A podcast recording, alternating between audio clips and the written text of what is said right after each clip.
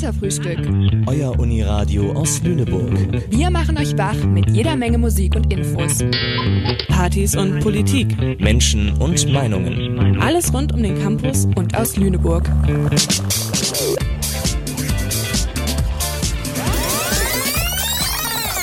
B-Seite, der Katerfrühstück Podcast.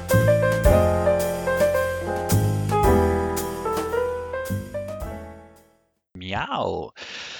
So, hallo und herzlich willkommen zum Katerfrühstück unserer B-Seite, dem besten Uniradio Lüneburgs. Äh, auch diese Folge hört ihr wie die vorletzte von Joanne nur online beim Anbieter eurer Wahl und es geht heute um ein Herzensthema eurer beiden Moderatoren. Die da wären einmal ich, der Max, man nennt sich eigentlich zuerst, aber mein Gast, das ist der gute, unersetzliche und unauswechselbare Theo, moin. Schön, schön, schön, dass wir hier zusammensitzen. Freut mich sehr. Denn wie du sagst, das Thema ist auf jeden Fall ein Herzensthema auch für mich. Ich habe jetzt mit mehr Pompöse in deiner, in deiner Begrüßung gerechnet, nachdem ich dich so schön angekündigt habe eigentlich. Ja, aber da, da rückt mein Ego dann auch gleich eine Bescheidenheit. Umso, umso krasser man angekündigt wird, umso mehr muss man sich ja dann doch runterschrauben, weil sonst wirkt man, glaube ich, arrogant und überheblich. Und diese Außenwirkung möchte ich natürlich nicht vermitteln an unsere lieben Zuhörer. Du bist zu gut, dass du da mitdenkst. Ich muss dich allerdings, warum auch immer du jetzt wieder lauter wirst, runterstellen. So. Guti. Äh, ja, Herzensthema. Unsere Herzensthema, das auch gerade jetzt äh, sehr aktuell sein könnte für so einige Menschen, ist das Thema Videospiele. Theo, ohne es lange vorbereitet zu haben, was sind Videospiele für dich? Gerade jetzt vor allem, aber schon dein ganzes Leben lang. Seit wann spielst du? Was bedeuten sie dir? Äh, Videospiele sind für mich tatsächlich, ich glaube, eine meiner äh, liebsten Erzählformen vor allem, aber generell auch Unterhaltungsformen. Ähm, man muss dazu sagen, dass ich äh, auch schon relativ früh, in, obwohl, ah, hängt davon ab, es gab immer schon diese Kindergartenkinder, die schon Playstation gezockt haben. Bei mir fing es alles an, wie bei vielen, glaube ich, in meinem Alter mit Pokémon. Äh, die Pokémon Blaue Edition kam 99 raus, im Herbst, pünktlich zum Anfang der zweiten Klasse bei mir damals. Ähm, und natürlich hatten die äh, viele Kinder sofort Gameboys und Pokémon und irgendjemand hat es in die Schule mitgebracht. Alle haben 20 Kinder versammeln sich um einen Tisch, während einer da Pokémon zockt. Das war sehr Klassiker. Und natürlich habe ich meine Mutter auch voll gequengelt, ähm, dass sie auch einen Gameboy haben möchte. Und ich habe dann zum Zeugnis, glaube ich, als Zeugnis geschenkt. Das war noch ein Ding bei uns irgendwie in den unteren Klassen. Ähm, habe ich dann endlich den Gameboy Color zusammen mit äh, Pokémon der blauen Edition bekommen. Ja, und damit fing eine ähm, eine Leidenschaft an, die mir, glaube ich, viele Leute gar nicht so sehr ansehen. Ähm, erst Studienfach Informatik wirft dann schon erste Verdachtsmomente. Tatsächlich bin ich, was Videoanspiele angeht, ein ziemlicher Nerd. Ich würde sagen, der ultimative Beweis ist, wer gegen mich Quizduell spielt. Ähm, die Kategorie, mit der ich ab Abstand am besten bin auf Quizduell, mit 88% richtigen Antworten sind Videospiele. Das kann ich nur unterschreiben. Ähm, wobei es bei mir, glaube ich, sogar nicht mehr 88 Prozent sind, sondern nur, nur 79. Ähm, ja. ja, die ganze Sony-Zeit damals, äh, wenn es darum geht, das kann ich leider überhaupt nicht mitreden. Das ist auch Wissen, was ich mir tatsächlich im Nachhinein angeeignet habe. Ich hatte nie eine Playstation. Ja. Ich habe mir erst vor, wann, vor vier Jahren, glaube ich, zum ersten Mal eine Playstation-Konsole, die PS4, gekauft. Hatte ich davon nie. Ich bin eher so ein Nintendo-Kind. Genau. Als Kind war es bei uns auch nur Nintendo. Die erste richtige Konsole, die wir im Haus hatten, war die Wii tatsächlich. Hm. Als die rauskam, wir hatten äh, Gameboys, durften mein Bruder und ich damals haben. Äh, aber so eine Heimkonsole, das war tatsächlich erst die Wii. Das ist, also ich weiß nicht, ob das bei dir anders war. Nee, das, das ist ganz interessant, das ist ganz ähnlich. Meine Mutter wollte nie eine Konsole am Fernseher haben. Und ich glaube, das lag gar nicht so sehr an Videospiele sind böse und bla. Sie fand die Dinge einfach hässlich und wollte die nicht, dann, wollte die nicht da stehen haben neben dem Fernseher. Man muss auch sagen, diese alten Konsolen sind auch nicht wirklich hübsch. Aber weißt du, sie hatte dann da ihre totschicke Hi-Fi-Anlage und hatte dann einfach keine Lust, so einen hässlichen Gamecube oder 64 da stehen zu haben. Ähm, mhm. Das war tatsächlich, das war einer der Hauptgründe, weil Gameboys hatte ich also ich hatte dann auch die ganzen Nachfolgemodelle und Nintendo DS, Nintendo 3DS, ich hatte alles. Also ich bin wirklich mit Handhelds äh, groß geworden, vor allem mit Nintendo. Ähm, und ich habe mir dann tatsächlich ähm, heimlich einen GameCube gekauft, gebraucht. Uh. den ich, äh, da, da, kam, da gab es glaube ich sogar schon die Wii, aber ich hatte halt Lust auf eine richtige Konsole und habe mir heimlich den Gamecube gekauft, habe den in meinem Kleiderschrank versteckt und wenn meine Mutter nicht da war, meine Mutter hat lange gearbeitet, ich war meistens faul zu Hause und hatte noch ein paar Stunden Zeit, habe dann den Gamecube aus meinem Kleiderschrank geholt, an den Fernseher reingemacht und habe dann da ähm, was der Geier was. Fire Emblem habe ich sehr viel gespielt, das weiß ich noch. Path of Radiance. Und dann äh, habe ich ähm, dann so pünktlich, so 17, 18 Uhr, wenn ich wusste, jetzt kommt sie langsam wieder nach Hause, habe ich dann äh, den Gamecube wieder zusammengepackt und wieder in meinem äh, Kleider, Kleiderschrank gebunkert. Ja, äh, kann man retroakt äh, retroaktive Bestrafung noch aussprechen? Das wäre ja mal eine Sache. Also das schicken wir bitte an Frau, Frau Theos Mutter, diese Folge. Ja, die, die Mama, Editor, falls ne? zuhört, liebe ja. Grüße. Ich glaube, ich habe ihr das nie erzählt. Es ist, äh, hier werden Geheimnisse, Geheimnisse aufgedeckt. Der Katerfrühstück beißt das ein bisschen. Ja? Ja, 2-0, wenn das dieses Jahr nicht geht. Mich verletzt das ein bisschen, dass du sagst, ich wollte eine richtige Konsole haben, obwohl die Wii draußen war. Ähm, die Wii ist nicht nur ein Kinderspielzeug. Nein, nein, nein, äh, nein, ich meinte äh, viele, nein, nein, ich weiß. Ich meinte mit richtiger Konsole im Gegensatz zu den Nintendos, die ich, äh, den äh, Gameboys, die ich hatte. Halt, ich wollte eine richtige, ja, ich, ich hätte mir auch eine Wii geholt, die war aber zu teuer. Ich fand die Wii auch super spannend und interessant, aber die ist irgendwie dann an mir vorbeigegangen. Und jetzt habe ich eine Switch und hoffe einfach ein bisschen darauf, dass viele Wii-Spiele dann nochmal auf der Switch remastered werden. Das wäre so mhm. mein Favorite. Dann kann ich da nochmal ja. viel nachholen. Äh, ich habe momentan das Pech, dass die Switch an mir vorbeigeht, äh, geldtechnischen, aus geldtechnischen Gründen, aber gut, äh, gehen wir da nicht zu viel rein, aber dadurch, dass ja die neuen Generationen und auch die Switch angeblich soll alles jetzt auf einer Basis beruhen, ab der PS5 und Xbox One X soll ja auch alles alles ein, äh, ein System sein, wie beim Windows-PC. Da soll ja nichts mehr Neues kommen, laut Gerüchten. Nur noch ver äh, verbesserte Technik. Mal gucken. Vielleicht mal, wird es auch gespannt, nie wieder was das, geben, was man verpasst hat. Bin ich mal gespannt, ob die das durchziehen können, weil das ist ja das Schöne an Konsolen im Gegensatz zum PC, dass du halt einfach, du kaufst das Ding, brauchst es nicht aufrüsten, alle Spiele laufen. Das ist ja das Schöne. Es wäre irgendwie komisch, wenn sie bei Konsolen jetzt auch darauf umsteigen, irgendwie auf so ein ähnliches System wie beim PC, weil dann kann ich mir auch einfach einen PC holen. Dann verstehe ich den Vorteil nicht mehr. Ich, ich glaube, die Architektur des Ganzen soll gleich bleiben. Also sollst immer noch weiter, wie du gerade meintest, dieses System haben, du solltest, kannst das aufbauen und sofort spielen, wobei das bei Konsolen ja momentan auch nicht mehr wirklich stimmt. Mit all diesen riesen Updates, sobald erstmal ein Spiel kommt, Day One Patches und der ganze Quatsch. Ähm, es ging mehr darum, dass dann Spiele, die halt vielleicht dieses Jahr rauskamen, auch noch in 30 Jahren auf der gleichen Konsole spielbar sind, hm. weil die Architektur die gleiche sein soll. Ähm, Habe ich auch nichts gegen. Das aber klingt, das, das, klingt, das, das wiederum klingt sehr consumerfreundlich, ehrlich gesagt. Das ja. würde mich auch schon überraschen, weil die Videospielbranche ist schon eher bekannt dafür, ich sag mal, in vielen Fällen den Kunden lieber das Geld mal extra aus der Tasche zu ziehen und nicht. Also ich finde, das kann man schon nicht, das trifft nicht auf alle Firmen zu, auf gar keinen Fall. Es gibt auch kundenfreundliche Firmen in der Branche, aber ich glaube, viele sind schon eher darauf bedacht, wenn es geht, dann doch gerne ähm, zur Kasse zu bitten und nicht ähm, ewig lang die gleiche Konsole benutzen zu lassen. Aber wer weiß, ich lasse mich gerne überraschen, äh, vor allem positiv.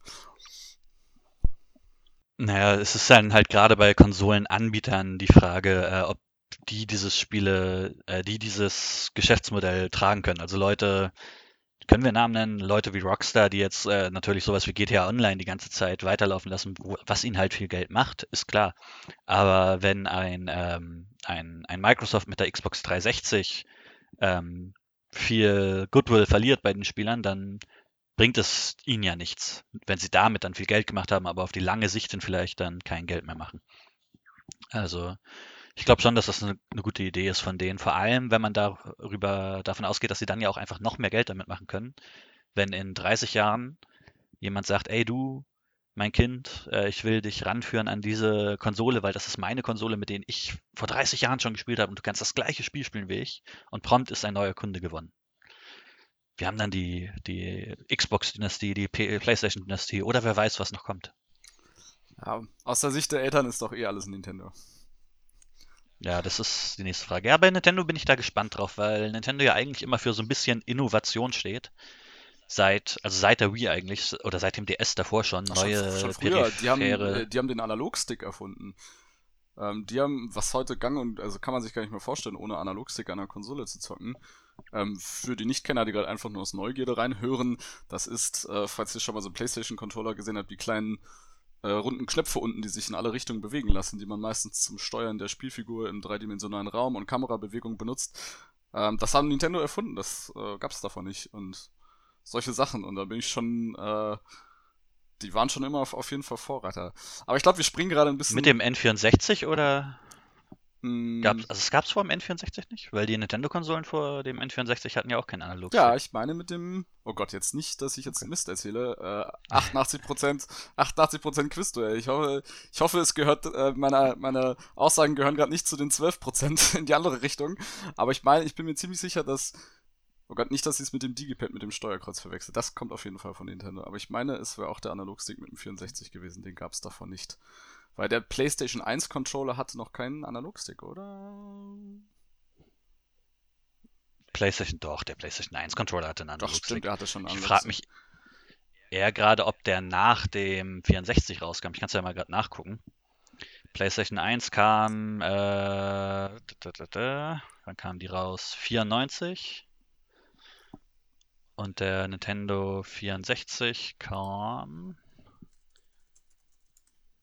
Der kam, der kam, der kam. Steht hier natürlich nicht an der Seite.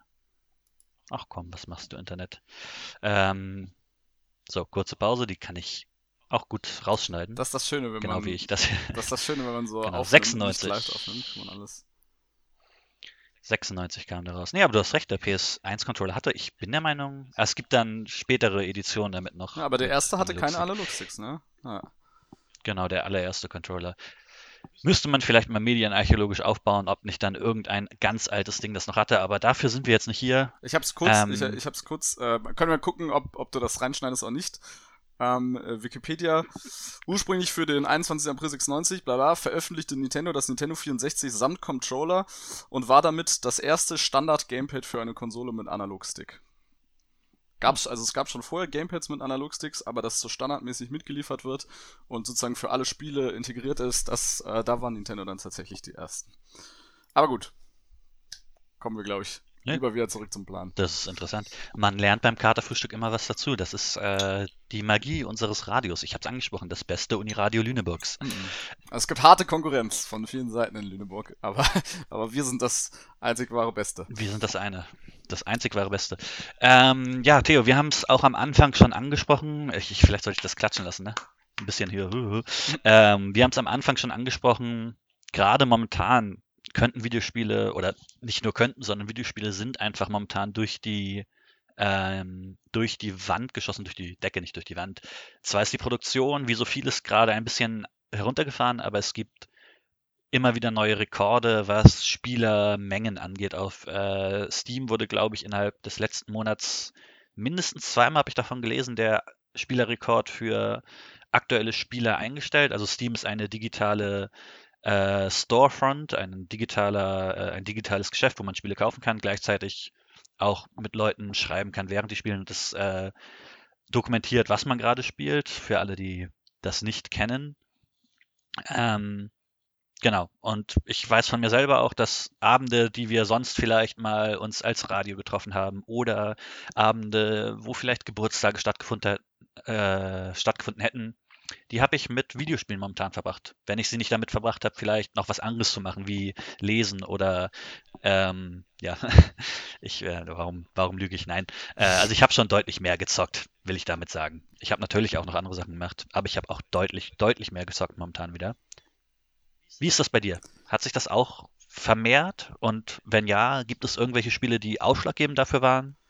Äh, ja, genau. Also jetzt zu Zeiten, ups, zu Zeiten von äh, äh, Corona auf jeden Fall. Die Nutzerzahlen sind stark gestiegen. Äh, die Switch-Konsole war ja auch ausverkauft. Man äh, findet Switch-Konsolen für das doppelte, dreifache im Preis. Ist natürlich jetzt alles heiß begehrt, das Hobby. Ich muss aber sagen, meine durchschnittliche Spielzahl ist, glaube ich, ziemlich konstant geblieben. Also es hat sich gar nicht so krass vermehrt jetzt durch, ähm, durch, durch die Situation, in der wir uns befinden. Ähm, nicht vermehrt heißt aber trotzdem nicht unbedingt wenig. Ähm, obwohl ich aktuell, also ich hatte schon, es gab mal Zeiten in meinem Leben. Da habe ich sehr viel Zeit mit Videospielen verbracht. Äh, jetzt ist es eher so, dass ich, ähm, wenn ich es auf einen täglichen Schnitt runter, das heißt nicht, dass ich jeden Tag spiele, aber wenn ich es auf einen täglichen Schnitt runterbrechen würde, zwei Stunden, zwei, drei Stunden, und das ist schon immer noch, Das heißt, wie gesagt, nicht jeden Tag zwei, drei Stunden, sondern halt auch mal einen Tag vier, fünf Stunden und dafür einen anderen Tag gar nicht. ähm, genau, aktuell ist das bei mir dann aber tatsächlich ein täglicher Einstieg. Äh, Animal Crossing auf der Switch. Ähm, bin ich in die Reihe eingestiegen. Ich habe früher Animal Crossing nur mal so ein bisschen auf dem DS mitbekommen, aber nie so richtig gespielt. Das ist sehr schön tatsächlich. Hat so ein bisschen dieses Tamagotchi-Prinzip, dass man jeden Tag mal ein bisschen reinguckt, sich um seine Insel kümmert, sich um seine Bewohner kümmert. Und es ist ganz spannend, weil eigentlich ist das Spiel sehr untypisch für Videospiele, weil es gibt überhaupt keine richtigen Ziele und eigentlich gibt es auch gar nicht so viel zu tun. Man ist ein Bewohner auf so einer kleinen Insel, wo andere kleine niedliche Bewohner dazukommen und macht eigentlich nichts außer ein bisschen zu fischen, den Garten zu pflegen und mit seinen Bewohnern zu sprechen und das war's. Mehr ist es eigentlich nicht. Ähm, aber durch die niedliche Präsentation und so ein bisschen, ähm, die, es hat so eine sehr entspannende Wirkung, weil es halt gar nicht sonst, was oft bei Videospielen, diesen Stressfaktor irgendwie oder Schwierigkeitsgrade oder keine Ahnung was, sondern es ist ganz entspannt, einfach ein bisschen ein Ding machen und so eine sehr schön auch grafisch aufbereitete, also es sieht alles sehr niedlich aus, sehr schön präsentiert und so und einfach sich so ein bisschen mal, äh, kann man sich ganz gut drin verlieren. Ähm, genau, und ansonsten ähm, äh, spiele ich gerade wieder viel äh, Zelda Breath of the Wild. Äh, wie du merkst, die Switch ist bei mir hoch im Kurs. Ähm, das ist auch ein schönes Spiel, was ich immer mal wieder reinschalten kann. Ähm, die, und ich habe die ganzen, das, da kannst du auch gleich was dazu sagen, ähm, habe ich schon gesehen. Ähm, weil wir beide gerade so ein bisschen auf dem Final Fantasy Trip sind, habe ich das Gefühl. Ich habe nämlich gerade auf der Switch die ganzen äh, PS1 Remaster von Final Fantasy nachgeholt. Also Final Fantasy VII. Ich meine nicht das Remake, was jetzt gerade rausgekommen ist in der Bombengrafik, sondern ich meine halt das alte Ding von damals äh, mit der Klotzgrafik. Also die Grafik ist, kann man sich eigentlich echt nicht mehr angucken. Ähm, Final Fantasy VIII und jetzt aktuell bin ich bei Final Fantasy IX, weil ich die damals nie gespielt habe und jetzt mal nachgeholt habe. Und die sind tatsächlich ziemlich gut. Ähm, die kann man echt äh, heute noch gut spielen. Man muss aber dazu sagen, es gibt so ein paar kleine Komfortfunktionen, wie zum Beispiel, dass man in dreifacher Geschwindigkeit spielen kann. Ähm, das ist nicht zu unterschätzen bei so alten Japano-RPGs. Ähm, die können ganz schöne Zeitfresser sein. Und es ist dann doch deutlich spaßiger für mich dann manchmal, wenn man einfach nur durch so ein Dungeon grindet, einfach dreifache Geschwindigkeit einzuschalten, damit man damit ich nicht 80, 100 Spielstunden in das Spiel rein investiere, weil dazu habe ich heutzutage selten Zeit, so viele Stunden in ein Spiel zu investieren. Wie sieht's denn bei dir aus, Max? Was, was ist denn bei dir so gerade auf den Konsolen oder auf dem Computer am Rotieren? Ja, erstmal ähm, muss ich dazu sagen, Animal Crossing, das ist eine lustige Geschichte, weil ich äh, habe ja momentan keine Switch, wie ich schon erwähnt hatte, aber ich habe durch den ganzen Content, den man online dazu jetzt sieht und auch was ich von Freunden tatsächlich gehört habe, mega Lust darauf bekommen. Und ich habe noch einen alten DS zu Hause liegen äh, Nintendo 3DS und habe dann das allererste Animal Crossing, was für die DS rauskam, Wild World hieß das, glaube ich. Ich habe es wieder vergessen. Äh, mal rausgeholt und wieder angefangen und bin da jetzt auch immer mal wieder am reingucken. Also das ist, äh, das ist was äh, ansteckendes ist vielleicht das falsche Wort, aber das ist einfach so ein Ding, selbst wenn ich nicht richtig dabei bin, fühle ich mich, als würde ich gerade mit allen anderen zusammen Animal Crossing spielen, weil das Gefühl, glaube ich, viel stärker ist als das, hier schwebt so Zeug rum, sorry, ähm, viel stärker ist als das, was man eigentlich in dem Spiel macht. Also ich weiß nicht, wie viele tägliche Aufgaben man bei New Horizons jetzt hat. Ähm, ich habe gehört, man hat immer so kleine Aufgaben, die einen immer wieder zurückbringen. Bei den alten hast du ja eigentlich keine richtigen Aufgaben selbst am Tag. Du kannst deine Sachen erledigen, wann du willst. Das Abbezahlen deiner Schulden quasi von für Tom Nook, also wer bis jetzt zugehört hat, weiß wahrscheinlich auch, wer das ist. Ähm, das Auffüllen des, äh, des, des, ähm, des Museums, das geht alles, wann immer du willst. Ähm, und trotzdem kommst du jeden Tag zurück und machst das mal so ein, zwei Stunden. Also gut, oh. vielleicht nicht ganz so lang, aber. Ja, so ist es bei den neuen tatsächlich auch. Also diese kleinen Ziele, die es da gibt, das ist ein bisschen irreführend. Das sind einfach nur so, man kann so Punkte sammeln, wenn man so fange fünf Käfer oder äh, hacke fünfmal Holz. Ähm, am Anfang, in den ersten Tagen habe ich das noch ein bisschen zielgerichtet erfüllt, diese Aufgaben, aber irgendwann ignoriert man es einfach und holt sich die Punkte nebenbei so ab und richtet sich gar nicht mehr danach, weil das macht äh, gar keinen Sinn. Und von diesen Punkten hat man eh, die kann man dann gegen Belohnungen einlösen, aber diese Punkte hat man im Überfluss. Also ich habe 20.000 oder so davon auf dem Konto und braucht die gar nicht. Ähm, deswegen ist das Spiel da auch tatsächlich genauso. Man hat eigentlich keine richtigen Ziele. Ab und zu kommt mal halt ein Besucher von einer anderen Insel oder irgendein abgefahrener Verkäufer oder sowas. Ähm, so, oder so kleine Events passieren, aber ansonsten hat das Spiel wirklich kein Ziel. Genau, außer seinen Kredit für das Haus abzuzahlen. die äh, kleine, der Kapitalismus, dem kann man auch nicht entkommen, wenn man auf eine entfernte Insel flieht. Ähm, aber ansonsten gibt es tatsächlich nicht wirklich Ziele in dem Spiel. Was, wie gesagt, eine genau. angenehme Abwechslung ist, weil das gibt es selten. Und dementsprechend ist die Kreativität der Leute, wie sie ihre Inseln gestalten, halt, das ist mega interessant, das zu sehen in Online-Videos. Also bei dem Titel, den ich gerade spiele, geht das noch nicht. Bei dem danach, äh, ich glaube, New Leaf ging das schon. Ich habe mir dann nochmal auch alte Videos angeguckt, was Leute da gebaut haben. Das ist echt krass. Erinnert mich dann wieder zurück an, was man während der Minecraft-Zeit auch gemacht hat. Die Sachen, die Leute gebaut haben, ähm, das ist äh, ge genial. Ich glaube, so kreativ werde ich nie in meinem Leben sein, was zumindest visuelle äh, Kunst angeht dabei. Voll. Ja, aber du hast ja auch gefragt, was ich gerade spiele und du hast Final Fantasy angesprochen. Tatsächlich ist äh, 15 der Teil, den ich gespielt habe. Das ist das erste Final Fantasy, was ich in meinem Leben je gespielt habe. Dadurch, dass ich halt früher nie Sony-Kind war und ich weiß gar nicht, ob die ganz alten Sachen auf dem auf den vorigen Nintendo-Sachen rauskamen, auf dem ja. Super Nintendo und auf dem ja, bis, NES, aber die habe ich auch erst. Nee, sag. Final Fantasy 1 bis 6 waren Nintendo und Super Nintendo. Okay. Und ab dem siebten Teil äh, sind sie zu Sony übergewechselt. Sozusagen. Und waren dann okay. Sony-exklusiv, PlayStation-exklusiv erstmal. Genau. Naja, bei mir hat es halt äh, damals angefangen, ähm, ich hatte mit Nintendo mehr Kontakt über meinen Cousin, der hatte halt einen N64, ähm, aber nichts von davor. Die Sachen wie den Super Nintendo und den das Nintendo Entertainment System, die habe ich erst jetzt im Nachhinein vor, also lass uns sagen, fünf Jahren, vielleicht vier Jahren auf Flohmärkten erstanden und ein paar Sachen da gespielt, aber noch nicht die alten Final Fantasies gefunden. Die kann man ja aber heute über verschiedenste Kanäle erwerben. Also entweder über Mobile, über die Nintendo Shops. Mal gucken, vielleicht tue ich das noch irgendwann nach. Aber ich muss ehrlich gesagt sagen, das war auch ein Segen, dieses Spiel zu haben, weil das äh, hat so viel zu tun. Und es ist, glaube ich, nicht das beliebteste Final Fantasy, wenn ich so die Rückmeldung der Leute gelesen habe. Ähm, aber es hat einfach, du hast immer mal wieder eine kleine Aufgabe hier, eine kleine Aufgabe da. Du hast äh, was zu erledigen. Äh, die großen Quests natürlich, vor denen ich mich aber immer so ein bisschen gedrückt habe. Ich habe damit angefangen, bevor äh, das Semester wieder neu angefangen hat, aber als alles andere schon so ein bisschen am Laufen war, was gerade abgeht. Ähm, und ja, es war halt einfach ein Geschenk, dann immer was zu tun zu haben und irgendwie irgendwie dann den Tag voranzubringen. Also jetzt, während das Semester wieder läuft, ist es, könnte ich sowas nicht anfangen. Ähm, da würde ich mich zu sehr, entweder zu sehr drin verlieren und dafür die Uni vernachlässigen, oder ich würde halt äh, immer nur so wenig machen können, dass ich überhaupt nicht vorankommen könnte. Jetzt ist gerade wieder mehr Storytime. Ich spiele mit dem lieben Patrick, der ist ja auch Moderator oder was soll ich sagen, Mitglied. Mitglied ist das Wort beim Katerfrühstück. Gerade Last of Us Remastered. Oh, ah, schönes ähm, Spiel ja, das ist, ähm, das ist echt genial. Ich habe es schon mal auf der PS3 damals gespielt, ähm, aber bis nie vollendet und jetzt gucken wir mal, dass wir das fertig kriegen. Das ist auf jeden Fall genau. Last of Us äh, habe ich auch nachgeholt, die Remastered Edition, weil ich keine PS3 hatte. Ähm, habe das irgendwie vor ein, zwei Jahren mal nachgeholt auf der PS4. Das hat mich äh, echt auch schwer begeistert. Generell die ganzen Naughty Dog PlayStation Exklusivspiele, auch die Uncharted-Reihe ist super. Mhm. Ähm, die könnten auch einfach, sowohl The Last of Us als auch Uncharted, das könnte auch einfach so ein Hollywood-Film sein.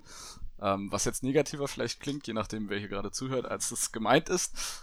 ähm, aber das, die machen einfach super Spaß zu spielen. Und gerade The Last of Us, finde ich, hat auch wirklich eine äh, sehr ernstzunehmende Geschichte auch, die man sich, die einen auch wirklich bewegt und mitreißt. Genau, also ich habe es damals äh, auf der Gamescom, als die erste Demo rauskam, getestet. Und ähm, ich wollte es halt sofort haben. Und das war am Ende des Lebenszyklus der PS3 kam das ja, glaube ich, raus. Und ich hatte mir kurz vorher die auch geholt. Also ich habe noch keine Konsole bis auf die Wii damals halt durch meine Eltern am Start ihres äh, Lebenszyklus besessen. Ich hole die mir meistens immer ganz am Ende für irgendwie ein Drittel des Preises, wenn überhaupt. Ähm, und hole dann noch nach, was kommt. Ähm, dass es jetzt halt, dass die neue Generation gerade so lange hält und ich die PS4 mir mit einem Freund geholt habe. Äh, dadurch habe ich ein bisschen was mitbekommen. Aber worauf wollte ich hinaus? Last of Us? Äh, ach ja, genau, ist halt ein, das ist ein Megaspiel. Das sieht super aus, das hat wunderschöne Musik. Ähm, genau, am Ende werden wir auch ein bisschen hier was äh, sagen an Songs aus Spielen. Äh, aber wenn wir über Soundtrack sprechen, kann ich unter anderem Last of Us nur empfehlen. Also das ist ein, das ist ein genialer Soundtrack. Voll. Sehr schöne Gitarrensounds. Also kann man auch, wenn man mit Videospielen überhaupt nichts zu tun hat, kann man sich den auch echt gut anhören. Finde ich. Das ist, ähm, ja, kann ich dir nur voll beipflichten. Genau, also gerade auch wer äh, früher vielleicht äh, oder auch heute noch äh, Western gerne geguckt hat, ähm, ich habe das Gefühl, so der, das Western-Genre, es gibt ja da noch dieses, diesen Action-Western, den es heutzutage gibt, der nichts mehr wirklich mit einem Western zu tun hat, aber von der Struktur gleich ist, um mal kurz von Filmen zu sprechen. Ähm, aber die Musik von The Last of Us und Last of Us an sich drückt für mich also das aus, wie sich Western hätten entwickeln sollen eigentlich mit der Kunst. Last of Us ist so ein gutes Spiel, das ist äh, unglaublich und ich habe, wie gesagt, die Hälfte vielleicht mal gespielt. Ich bin so gespannt, was dahinter noch lauert. Ich bin auch sehr gespannt auf den zweiten Teil. Ähm, hab da genau. aber auch schon, also eventuell wollen wir nachher noch mal ein bisschen über Crunch Culture reden, habe ich auch schon ein paar unschöne Geschichten von dem Entwicklerstudio gehört. Deswegen stört es mich auch nicht, wenn sie es weiter verschieben und verschieben. Genau, es ist ja sogar momentan, reden wir nachher nochmal drüber, ähm, aber momentan ist es halt auch wirklich erstmal pausiert. Auf Eis, also weil sie halt mit der sie haben, ja, sie haben das alte Release-Datum das sollte, glaube ich, im September rauskommen dieses Jahr. Haben sie komplett gestrichen und haben kein neues angekündigt. Das ist auf genau. unbekannt. Es sollte ja, glaube ich, eigentlich sogar letztes Jahr schon rauskommen, ganz schon, am Anfang. Ja, genau. Ja, ist schon fast fertig. Es ist in das der äh, Testing-Phase äh, und sie haben es jetzt trotzdem. Äh, ich hoffe, es bedeutet das Beste, nämlich dass das Studio. Egal, das ist ein Thema, wo wir jetzt uns nicht zu sehr vertiefen wollen. Ähm, ich freue mich auf jeden Fall auf das Spiel, egal wann das rauskommt. Genau. Vielleicht nochmal ganz kurz, äh, wir haben darüber gesprochen, was wir gerade spielen. Ähm, ich habe mich zum Beispiel auch an ein 2D-Horrorspiel, The Lone Survivor, der alleinige Überlebende, herangetraut. Äh, hätte ich nichts tun sollen. Das ist, äh, geht um ein Virus, der die Welt befallen hat. Ist nur ein ganz kurzes, nettes Spiel, aber psychisch echt holy, holy moly. Das ist, ist dir sowas schon mal passiert, dass du genau zur falschen Zeit oder zur richtigen, wenn du so willst, weil es hat natürlich seinen Effekt dadurch gehabt, ein Spiel gespielt hast, was ähm, dann einen extra Effekt hatte? Ähm, wegen dem Zeitpunkt, an dem man es gespielt hatte, oder wegen dem. Genau. Ähm, kann ich jetzt spontan nicht sagen. Vielleicht, vielleicht nicht. Müsste ich, jetzt, okay. müsste ich jetzt länger drüber nachdenken. Aber Horror an sich könnte ich eine ganze Sendung drüber füllen. Äh, und Horrorspiele finde ich besonders spannend, weil das halt nicht wie im Film, wo man mal schnell die Augen zumachen kann oder einfach, dann lässt man es laufen, sondern dann ist man selber derjenige oder diejenige, die denkt, ich muss jetzt in diese dunkle Gasse da reingehen ähm, hat nochmal, finde ich, eine ganz andere Wirkung als ein Horrorfilm. Also Horrorfilme bin mhm. ich mittlerweile relativ hart gesotten, würde ich mal sagen, aber Horrorspiele, da bin ich immer noch ziemlich zimperlich. Also die gehen, finde ich, die gehen, die können einem richtig auf äh, den Nervengrund gehen, sozusagen. Also. Oh ja. Ja. Ähm, aber auch da gibt es, äh, genau wie im normalen Horror, glaube ich, verschiedenste Arten von. Äh, ganz kurz, wir kommen gleich zu einem Beitrag, zu einem äh, weiteren Gastbeitrag, kann man so schön sagen. Ähm, Gerade jetzt in der Situation gibt es auch Spiele, zu denen man gerne immer wieder zurückkehrt, sogenannte Feel-Good-Games kann man sie nennen. Ähm, was ist dein eins oder zwei, was sind deine Feel-Good-Games, die du momentan hast? Um, ähm, also entweder sind das so sehr entspannte. Ich glaube, Animal Crossing könnte sich zu einem neuen, zu einem neuen Feel Good Game mausern, so ein Always äh, Favorite von mir. Ähm, ansonsten, äh, Civilization ist eine Reihe, die ich immer mal wieder anschmeiße, ähm, immer mal wieder eine Partie anmache. Das ist einfach entspannend und ähm, macht einfach Spaß, so das äh, auf dieses Reich aufzubauen und mit den verschiedenen Partien und Diplomat. Ich bin, ich spiele Civilization immer sehr friedlich. Ich führe fast nie Krieg. Ich versuche immer Kultursieg zu machen. Ähm, das, das sozusagen nur noch eine Runde. Ja, genau. Und das berühmte Civilization-Phänomen. Eine Runde spiele ich nur eine Runde und dann ist es auf einmal drei Uhr morgens. Ähm, kennt glaube ich jeder, der die Reihe spielt. Ähm, das geht immer. Hm, ja, und ansonsten gibt's so Favorite-Spiele von mir, die ich immer mal wieder spiele. Ähm, jetzt steht bei mir, glaube ich, ich fühl's schon wieder, steht's mal wieder an, die Half-Life-Reihe mal wieder zu spielen. Das ist auch so eine Reihe, die spiele ich so alle zwei Jahre einmal komplett durch. So Teil 1, Teil 2 mit allen Episoden, weil die sind einfach so gut gemacht und das ist, ach, da geht mir einfach das Herz auf, wenn ich die spiele. Würdest du dann das alte spielen oder Black Mesa jetzt mal antasten? Äh, bei äh, Half-Life, das letzte Mal habe ich Black Mesa gezockt statt dem ersten Teil und ich glaube, da werde ich auch bei bleiben, weil Half-Life 1 ist schon doch ganz schön alt und auch ist immer, ich finde, es ist gut gealtert, aber es war schon eins dieser Spiele, gerade aus der Anfangsphase der 3D-Zeit oder schon ein bisschen fortgeschrittenen Phase, was einfach nicht so gut gealtert ist. Und da ist es schön, dieses Remake zu haben, was in halbwegs zeitgemäßer Grafik und auch teilweise das Gameplay auch modernisiert hat. Das ist schon cool. Aber Half-Life 2 zum Beispiel, das ist jetzt mittlerweile auch schon, ich glaube, 15 Jahre alt oder so. Und das kannst du heute noch super spielen. Also das einfach tolles Spiel. Ja. Genau. Ja, ich kann das, was du zu Half-Life 1 gesagt hast, an sich unterschreiben. Es sieht immer noch ganz okay aus, aber ich habe es mal versucht anzufangen äh, vor ein paar Jahren und mir ist ehrlich gesagt schlecht geworden. Also das Phänomen, was andere haben, wenn sie sich eine Virtual Reality Brille aufsetzen. Ach echt, du hattest, hat bei äh, mir Motion Sickness von Half-Life 1. Ja, mir ist, also ich weiß nicht, ob es Motion Sickness war, es war ein ganz komisches Gefühl. Ich habe, äh, also das habe ich so noch nie gefühlt. Ich hatte das Kopfschmerzen, Bauchschmerzen und ich musste nach einer halben Stunde ungefähr musste ich aufhören, weil mir schlecht geworden ist. Sehr interessant. Ähm, ja, deswegen konnte ich äh, Half-Life nie so richtig spielen. Und jetzt mit Black Mesa vielleicht mal. Aber spielst du sonst ähm, so generell so Spiele aus der aus der Ich-Perspektive, aus der Ego-Perspektive? Äh, ich mache das mache ich eigentlich nicht von sowas abhängig. Das Spiel muss mir einfach gefallen. Also ich habe nee, da so ich mein, noch nie drüber. also ja, ich spiele auch. Ja, ja. Weil ich meine, dass diese Motion Sickness, das kommt ja oft bei Leuten, die dann in dem Bereich, die nicht so oft diese solche Spiele spielen. Völlig egal von der Qualität jetzt. Einfach weil die mhm. Steuerungsart sozusagen aus dieser Ich-Perspektive und gerade bei älteren Ego-Spiel oder Ego-Shootern, sind ja meistens Shooter, ähm, ist auch der Kamerawinkel sehr eingeschränkt, sodass selbst bei so einer kleinen Bewegung die Kamera gleich so einen ganzen Schwenk macht und da ist vielen, also das habe ich, da bist du nicht der Einzige, von dem ich das gehört habe, dass das ähm, äh, auf jeden Fall zu äh, Kopfschmerzen oder Schwindelgefühlen führen kann. Ähm, genau, was du sagst, was heutzutage vor allem bei Virtual Reality ein Problem ist, kenne ich aber auch von Ego-Shootern im Allgemeinen, dass das schon Leute genau. berichtet haben. Nee, also ich, äh, Shooter wie Overwatch lösen das jetzt überhaupt nicht bei mir aus. Oder äh, bestes Beispiel eigentlich Mirror's Edge. Also oh, ich weiß nicht, ob du das mal gespielt oh, hast. Da habe ich online halt von so vielen Leuten gelesen, dass sie es einfach nicht spielen können, weil ihnen schlecht wird. Ähm, das stimmt, das, da habe ich, also da hab ich, das, auch, da hab ich das, das auch öfters gelesen bei Mirror's Edge, weil du ja da auch da, du machst, ähm, ähm, du spielst eine Parkourläuferin in der, in der nahen genau. Zukunft, die da dann wo man, mit der man über Dächer springt und keine Ahnung was. Man rollt sich halt auch ab und die Kamera rollt sich dann mit und solche Sachen.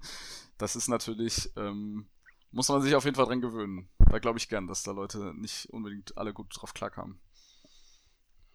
Genau. Also Sif kann ich auch nur unterschreiben. Ich habe es ja schon gesagt, nur noch eine Runde. Das geht immer wieder, vor allem, äh, weil es äh, mit dem neuen Teil auch sehr viele schöne Spielmodi da gibt. Ähm, und sehr viele schöne Mods, die ähm, äh, ja, veröffentlicht wurden, auch von Benutzern. Ansonsten sind es bei mir halt auch Sachen wie äh, League of Legends, was ich seit dem Beginn spiele. Das ist tatsächlich Jetzt eine Faszination, alle... die total an mir vorbeigegangen ist. Ich habe League of Legends und Dota 2, diese ganzen MOBA-Spiele, ich habe es ein paar Mal probiert. Ja, ich bin ja schon neugierig so auf den Hype und ich kann damit leider gar nichts anfangen. Ich glaube, es war der Zeitpunkt, zu dem es rauskam einfach. Also bei uns hat ein Kumpel angefangen, das zu spielen und hat uns halt dazu überredet. Am Anfang waren wir auch alle sehr ähm, ja, vorsichtig, aber dann wurde es halt zu was, was wir zusammen gut spielen konnten in der Fünfergruppe und das hat halt perfekt gepasst. Man spielt halt 5 gegen 5 in diesem Spiel, ohne darauf näher einzugehen, was jetzt in dem Spiel passiert. Und äh, dann haben wir, waren wir halt dabei, während es sich entwickelt hat, das Spiel. Es ist zehn Jahre alt geworden, jetzt letztes Jahr gerade, oder dieses Jahr? Zeitgefühl ist total durcheinander. Ähm, der, die E-Sports-Variante Multiplayer, wozu wir später auch nochmal kommen, hat sich vergrößert. Äh, das ist echt stark geworden. Also, und das mitzukriegen von Anfang an hat, äh, das geht über das Spiel hinaus für mich. Also, das ist, es klingt ein bisschen komisch, aber es ist halt ein großer Teil seit zehn Jahren meines Lebens gewesen. Und unter anderem hat es auch nochmal hat es auch in der Zeit, wo ich nicht so viel spielen konnte, war es immer ein Teil und hat mich, glaube ich, an diesem Medium auch gehalten und hat mir gezeigt, was da drin stecken kann. Nicht schlecht. Ja. Oder, ja, oder Selbstbestrafung in Dark Souls 1, 2, 3, Bloodborne, das geht auch immer wieder gerne. Die Spiele liebe ich auch. Ähm, Aber mir ist neulich aufgefallen, das ist ganz witzig. Ich glaube, ich habe äh, mehrere hundert Stunden äh, in diese Spielreihe gesteckt, also Dark Souls und Bloodborne. Und ich glaube, das Einzige, was ich bisher wirklich durchgespielt habe, ist der zweite Teil, Dark Souls 2. Weil alle anderen habe ich irgendwie, da kommt, es ist gar nicht so, dass da eine Stelle kommt, wo ich nicht mehr weiterkomme, was ja auch durch ist, aber irgendwie, es wird mir dann doch ein bisschen zu haarig meistens. Und ich habe, ich glaube, ich habe bei jedem dieser Spiele mehrere Charaktere auf höheren Levels sozusagen, aber der einzige, den ich so richtig durchgespielt habe, war der zweite Teil tatsächlich. Der ja interessanterweise bei den meisten Fans und Kritiker als der schlechteste Teil der Reihe, weil auch nicht von dem Original-Entwicklerteam stammt, sondern von so einer B-Team. Ähm, der kommt am mhm. schlechtesten bei weg in den Kritiken und das ist der einzige, den ich durchgespielt habe. Ja, ist ganz interessant. Genau. Ja, ich muss ähm, sagen, dass der zweite mir am leichtesten fehlt, tatsächlich durchzuspielen. Mir nämlich auch. Weil ich beim ersten, beim ersten hing ich irgendwann beim vorletzten Boss, glaube ich. Äh, oder war es sogar der letzte? War es sogar Gwyn? Spoiler. Ähm, auf jeden Fall hatte ich mein Set schon so weit entwickelt, dass ich auch keine, keine Ressourcen mehr übrig hatte und ich konnte nicht mehr umskillen. Und äh, ich hatte keine Lust, jetzt nochmal irgendwie äh, lange zu farmen und zu grinden und habe es dann einfach sein lassen, weil äh, ich auch tatsächlich schon wusste, was danach passiert alles. Und auch wenn ich mich gern gesagt hätte, ich hätte Dark Souls besiegt, war es mir das dann doch nicht wert, die Zeit, die ich noch hätte reinschicken müssen. Und bei Dark Souls 3 hat tatsächlich mein äh, lieber Laptop, an dem ich auch jetzt gerade sitze, irgendwann aufgehört mitzuspielen, so bei drei Vierteln. Und ich warte immer noch darauf, bis ich mir irgendwann mal wieder was geholt haben könnte, auf dem das besser läuft. Ich will dieses Spiel unbedingt fertig machen. Dann gegen Bloodborne auf der PS4 läuft halt super. Also nicht super in dem Sinne, dass es äh, sonderlich gut läuft, weil das war die alte PS4 immer die Probleme. Aber es läuft halt immerhin konstant und du kannst dich darauf einstellen. Ja. Bloodborne ist, glaube ich, auch mein liebster Teil aus der Reihe weil die da nochmal so was ganz Eigenes irgendwie draus machen mit dieser Gothic Horror Ästhetik und diesen ganzen Lovecraftien. Also Lovecraft ist ja das, der Internetliebling des Horrors irgendwie. Ähm, mit dem Cosmic Horror und die ganzen Einflüsse im Spiel da drin stecken, das macht einfach, ich, ich, das fand ich irgendwie am schönsten, da die Welt zu entdecken, glaube ich. Ja, das ist, äh, es ist, ich würde immer noch sagen, dass ich diese ähm, mittelalterliche Fantasy-Art, wie sie äh, Dark Souls, die drei Teile haben, besser finde. Ähm, Gerade was der dritte hat, aber äh, das ist, Bloodborne ist vom Gameplay, glaube ich, einfach besser. Ja, wobei ich sagen muss, der primäre Faktor für diese Reihe ist tatsächlich die Welt und Atmosphäre, finde ich. Also das ist irgendwie das, was am meisten bei mir zündet, irgendwie diese, diese Welt zu erkunden. Obwohl das Gameplay ist auch schon wichtig. Das, man, ja, wenn ich es wenn mit anderen Spielen vergleiche, hast du vollkommen recht. Ja. Aber also, ich meine jetzt innerhalb dieses ganzen. Ja.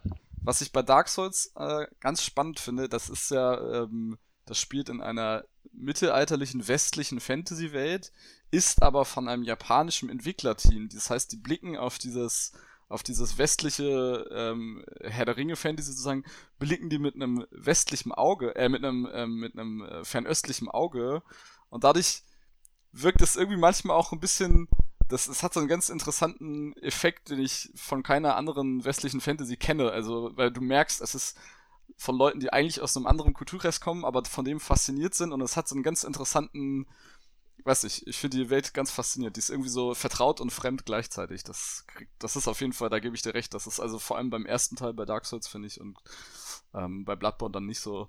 Mhm. Ähm, das ist da tief drin. Es ist auch interessant, dass man immer von Dark Souls zum ersten Teil spricht, wenn es Demon's Souls vorher noch gibt, aber habe ich nie gespielt. Muss ich vielleicht irgendwann nochmal machen. Aber der große Hype in der Gesellschaft kam ja auch. Kam mit Dark Souls. Nachdem, was ich mitbekommen habe, ja. erst mit Dark Souls, ja. ja. Genau. Gut, wir waren jetzt bei unseren Feel Good Games. Ähm, ein anderes Feel Good Game oder äh, Überleitung der Meister, nein. Unsere äh, Ka Katerin Ellie, die hat uns einen kleinen Beitrag zu unserer Kolumne Kater allein zu Hause gemacht und da geht es ebenfalls um Entspannung. Und da es relativ schnell anfängt, gebe ich euch jetzt nochmal zwei, drei Sekunden in einen entspannten Zustand zu kommen, eure Ohren zu spitzen und Ellie euch durch Entspannung leiten zu lassen. Viel Spaß. So. Aber man muss, äh, ja. vor den drei Sekunden kommt aber noch das Intro. Fällt mir gerade mm. auf. Weil du gerade meintest, weil es so plötzlich, äh, so plötzlich anfängt bei Alice, kommt da eh noch das Intro. Weißt du was, das lasse ich dann einfach drin, diese Unterhaltung. Nein, ich weiß nicht. Ähm, ja, wir gucken gleich mal. Ähm, hier kommt der Beitrag. Ich habe ein schreckliches Gefühl. Hast du abgeschlossen? Ja. Ist der automatische Lichteinschalter an? Hm. Das konnten wir noch vergessen. Der Vater! Kater, allein zu Haus. Eine Familienkomödie ohne Familie. Hallo, von mir gibt es heute einen kurzen Augenblick des Nichtstuns, eine Sache, die ich mit Vorliebe mache. Und man macht so schnell Fortschritte, das macht Spaß. Also, lass uns loslegen. Schließen Sie für einen Moment die Augen und atmen Sie tief ein. Atmen Sie aus und entspannen Sie Ihre Schultern. Strecken Sie den Rücken etwas nach oben, atmen Sie ein, entspannen Sie sich, Ihre Arme, Ihren Ellenbogen, Ihre Fingerspitzen. Atmen Sie aus und spüren Sie kurz die Ruhe. Entspannen Sie Ihr Gesicht, Ihren Kiefer, Ihre Lippen und kreisen Sie kurz den Nacken. Lassen Sie Ihre Gedanken fließen. Was geht Ihnen durch den Kopf?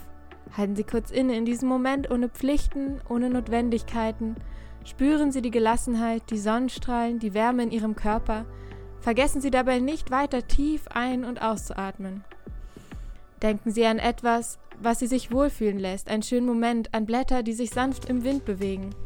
Lassen Sie den Moment noch kurz nachhallen, sich im ganzen Körper ausbreiten wie ein angenehmer Strom von Energie und Wärme. Und dann strecken Sie sich langsam nach oben, noch ein Stückchen mehr und dehnen sich erst zur einen und dann zur anderen Seite, bis Sie sich etwas nach vorne fallen lassen, ganz entspannt und sich dann langsam wieder aufrichten, ganz gerade bis sie wieder in ihrer Ausgangsstellung angekommen sind. Und wenn sich bis jetzt noch keine Entspannung einstellen konnte, hilft vielleicht eine Kaffeegesichtsmaske. Dazu rühre ich einfach ein bis zwei Esslöffel Kaffeesatz, for recycelbar, zwei Esslöffel Honig und zwei Esslöffel Öl zu einer Paste zusammen. Danach kann man die auf seinem Gesicht auftragen und 10 bis 15 Minuten einwirken lassen. Zum Schluss spült man die Maske einfach wieder mit lauwarmem Wasser ab. Fertig ist die Home Wellness.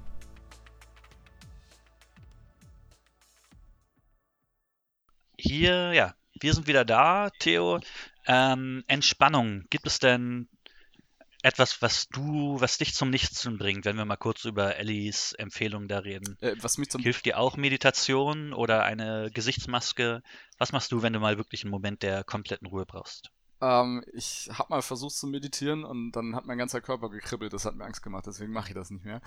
ähm, ähm, ich gehe meistens einfach spazieren. Ohne Kopfhörer kann ich sehr empfehlen. Viele Leute, wenn sie spazieren gehen, haben Kopfhörer und hören Musik oder Podcasts. Ähm, ich würde die Kopfhörer einfach mal weglassen und einfach so in den Wald oder durch den Park gehen, einfach mal die Menschen angucken, die einem so begegnen und sich ein bisschen umzuschauen. Finde ich dann deutlich entspannender, weil wenn man dann das dann gleich die Zeit nutzen möchte, um wieder irgendeinen Podcast zu hören, ähm, wozu man sehr verlockt ist, das kann ich verstehen, dann hat das dann oft nicht die entspannende Wirkung, die man sich vielleicht davon erhofft. Ja, kann ich ehrlich gesagt nur unterschreiben. Für mich ist es aber, ähm, dass ich schon Musik brauche für den Moment der absoluten Ruhe, was komisch klingt, aber es darf keine Musik mit irgendeinem Text sein. Ähm, ich lege mich dann einfach hin und schmeiß irgendwas. Gibt ja diese, dieses berühmte Meme auch momentan, die Lo-Fi, Chill, Hip-Hop-Beats. Mit Regen noch dahinter. Äh, mit so Regengeräuschen. Mit Regen noch dahinter.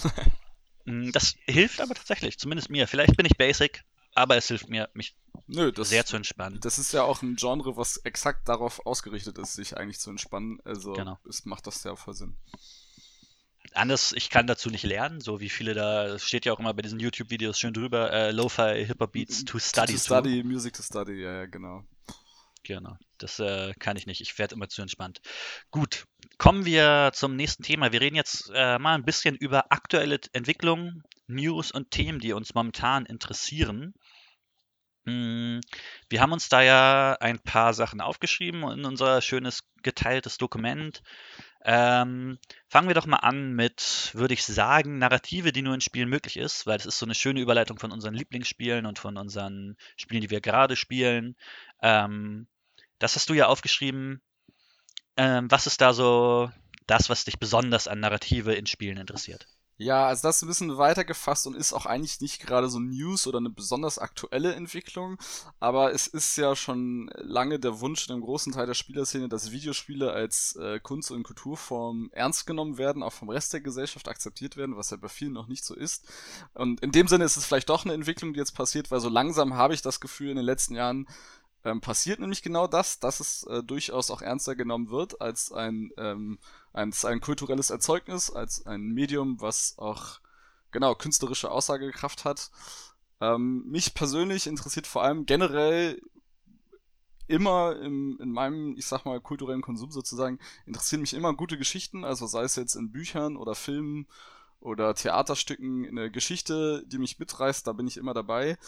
Und so ist es auch bei Videospielen. Und klassisch war es jahrelang so bei Videospielen, dass Geschichte vor allem entweder ganz früher noch über Textfelder quasi, wurde dann immer irgendwas geredet, oder wie lange der Stand ist und heute auch immer noch bei den meisten großen Spielen ist, man spielt ähm, hat seine Gameplay-Sektion und dann gibt es sozusagen als Belohnung für, weil man eine bestimmte Stelle erreicht, kommt dann eine Videosequenz, die auch teilweise wirklich auf Hollywood-Niveau ist mit bombastischen Kamerafahrten und äh, oder wie bei The Last of Us einfach auch gut gespielt ist und gut gemacht ist.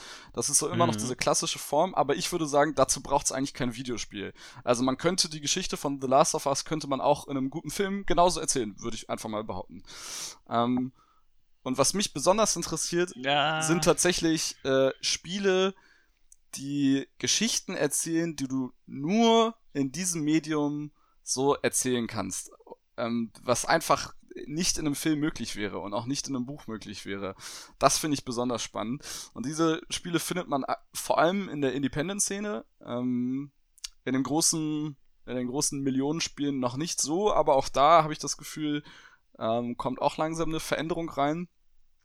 Ähm, aber das sind für mich vor allem Spiele, ähm, ich habe jetzt einfach ein paar auf, ich, ich, ich kenne noch viel mehr, die mir in dem Moment nicht aufgefallen sind. Ich habe einfach so aus dem Stegreif ein paar aufgezählt. Ähm, Portal 2 ist ein eins meiner absoluten Lieblingsspiele ähm, von den Half-Life-Machern, was da, wie gesagt, auch schon eins meiner absoluten Lieblingsspielereihe ist, von Valve. Das sind sehr tolle Entwickler, die jahrelang leider nichts mehr entwickelt haben. Jetzt kam ja Half-Life äh, Alex für die äh, Virtual Reality raus und mit kleiner Aussicht auf Half-Life 3. Schauen wir mal. Ähm, auf jeden Fall Portal 2, äh, ein super tolles Spiel.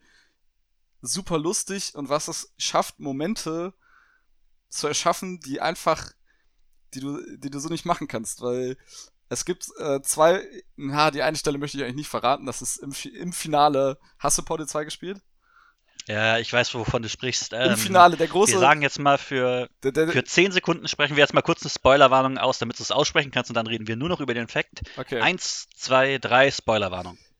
Dass du in dem Finale diesen Aha-Moment hast, dass das Dach aufgeht und du das Portal und dieser Mond da am Himmel ist und du hast so diesen Moment von Wait a minute wait a minute. Und dann fällt dir ein, wie in dem ganzen Spiel davor geredet worden ist, dass diese Wände, die diese Portalfähigkeit haben, wo du immer die Portale hinschießt, dass die aus mit Mondstaub, tralalala, und dann fällt dir das in dem Moment ein, du bist so, die wollen doch jetzt nicht wirklich. Und dann drückst mhm. du auf die Maustaste und du schießt einfach ein Portal auf den fucking Mond. Es ist ein, ich war so begeistert, ich, ich stand wirklich mit offenem Mund davor und war, nein, haben sie nicht, haben sie nicht gemacht. Und das sind, das sind so Momente, das ist jetzt gar nicht so, gar nicht unbedingt so sehr nach. Es ist auch ein narratives Moment, aber es ist einfach so ein Moment, das ist eine Emotion, die einen dann bekommt, die, die kriegst du in keinem Film. Das ist impossible. Die, genau diese Art von Emotion sozusagen, ähm, diesen, diesen Wow-Aha-Moment, ähm, vor allem, weil man sich ja auch selber zusammenpuzzelt sozusagen und man selber die Figur ist, die das interaktiv steuert, grandios. Aber auch viele humoristische Momente. Ähm, jeder Spieler kennt ähm, Errungenschaften, Achievements sind mittlerweile ein fester Bestandteil, ne, dass man ähm, etwas Bestimmtes im Spiel schaffst, äh, sammle 50 von irgendeinem Gegenstand und dann kommt pling, so ein kleines Fenster, Errungenschaft freigeschaltet. Ähm, Nochmal so eine kleine Art äh, extra Motivation, die in vielen Spielen eingebaut wird.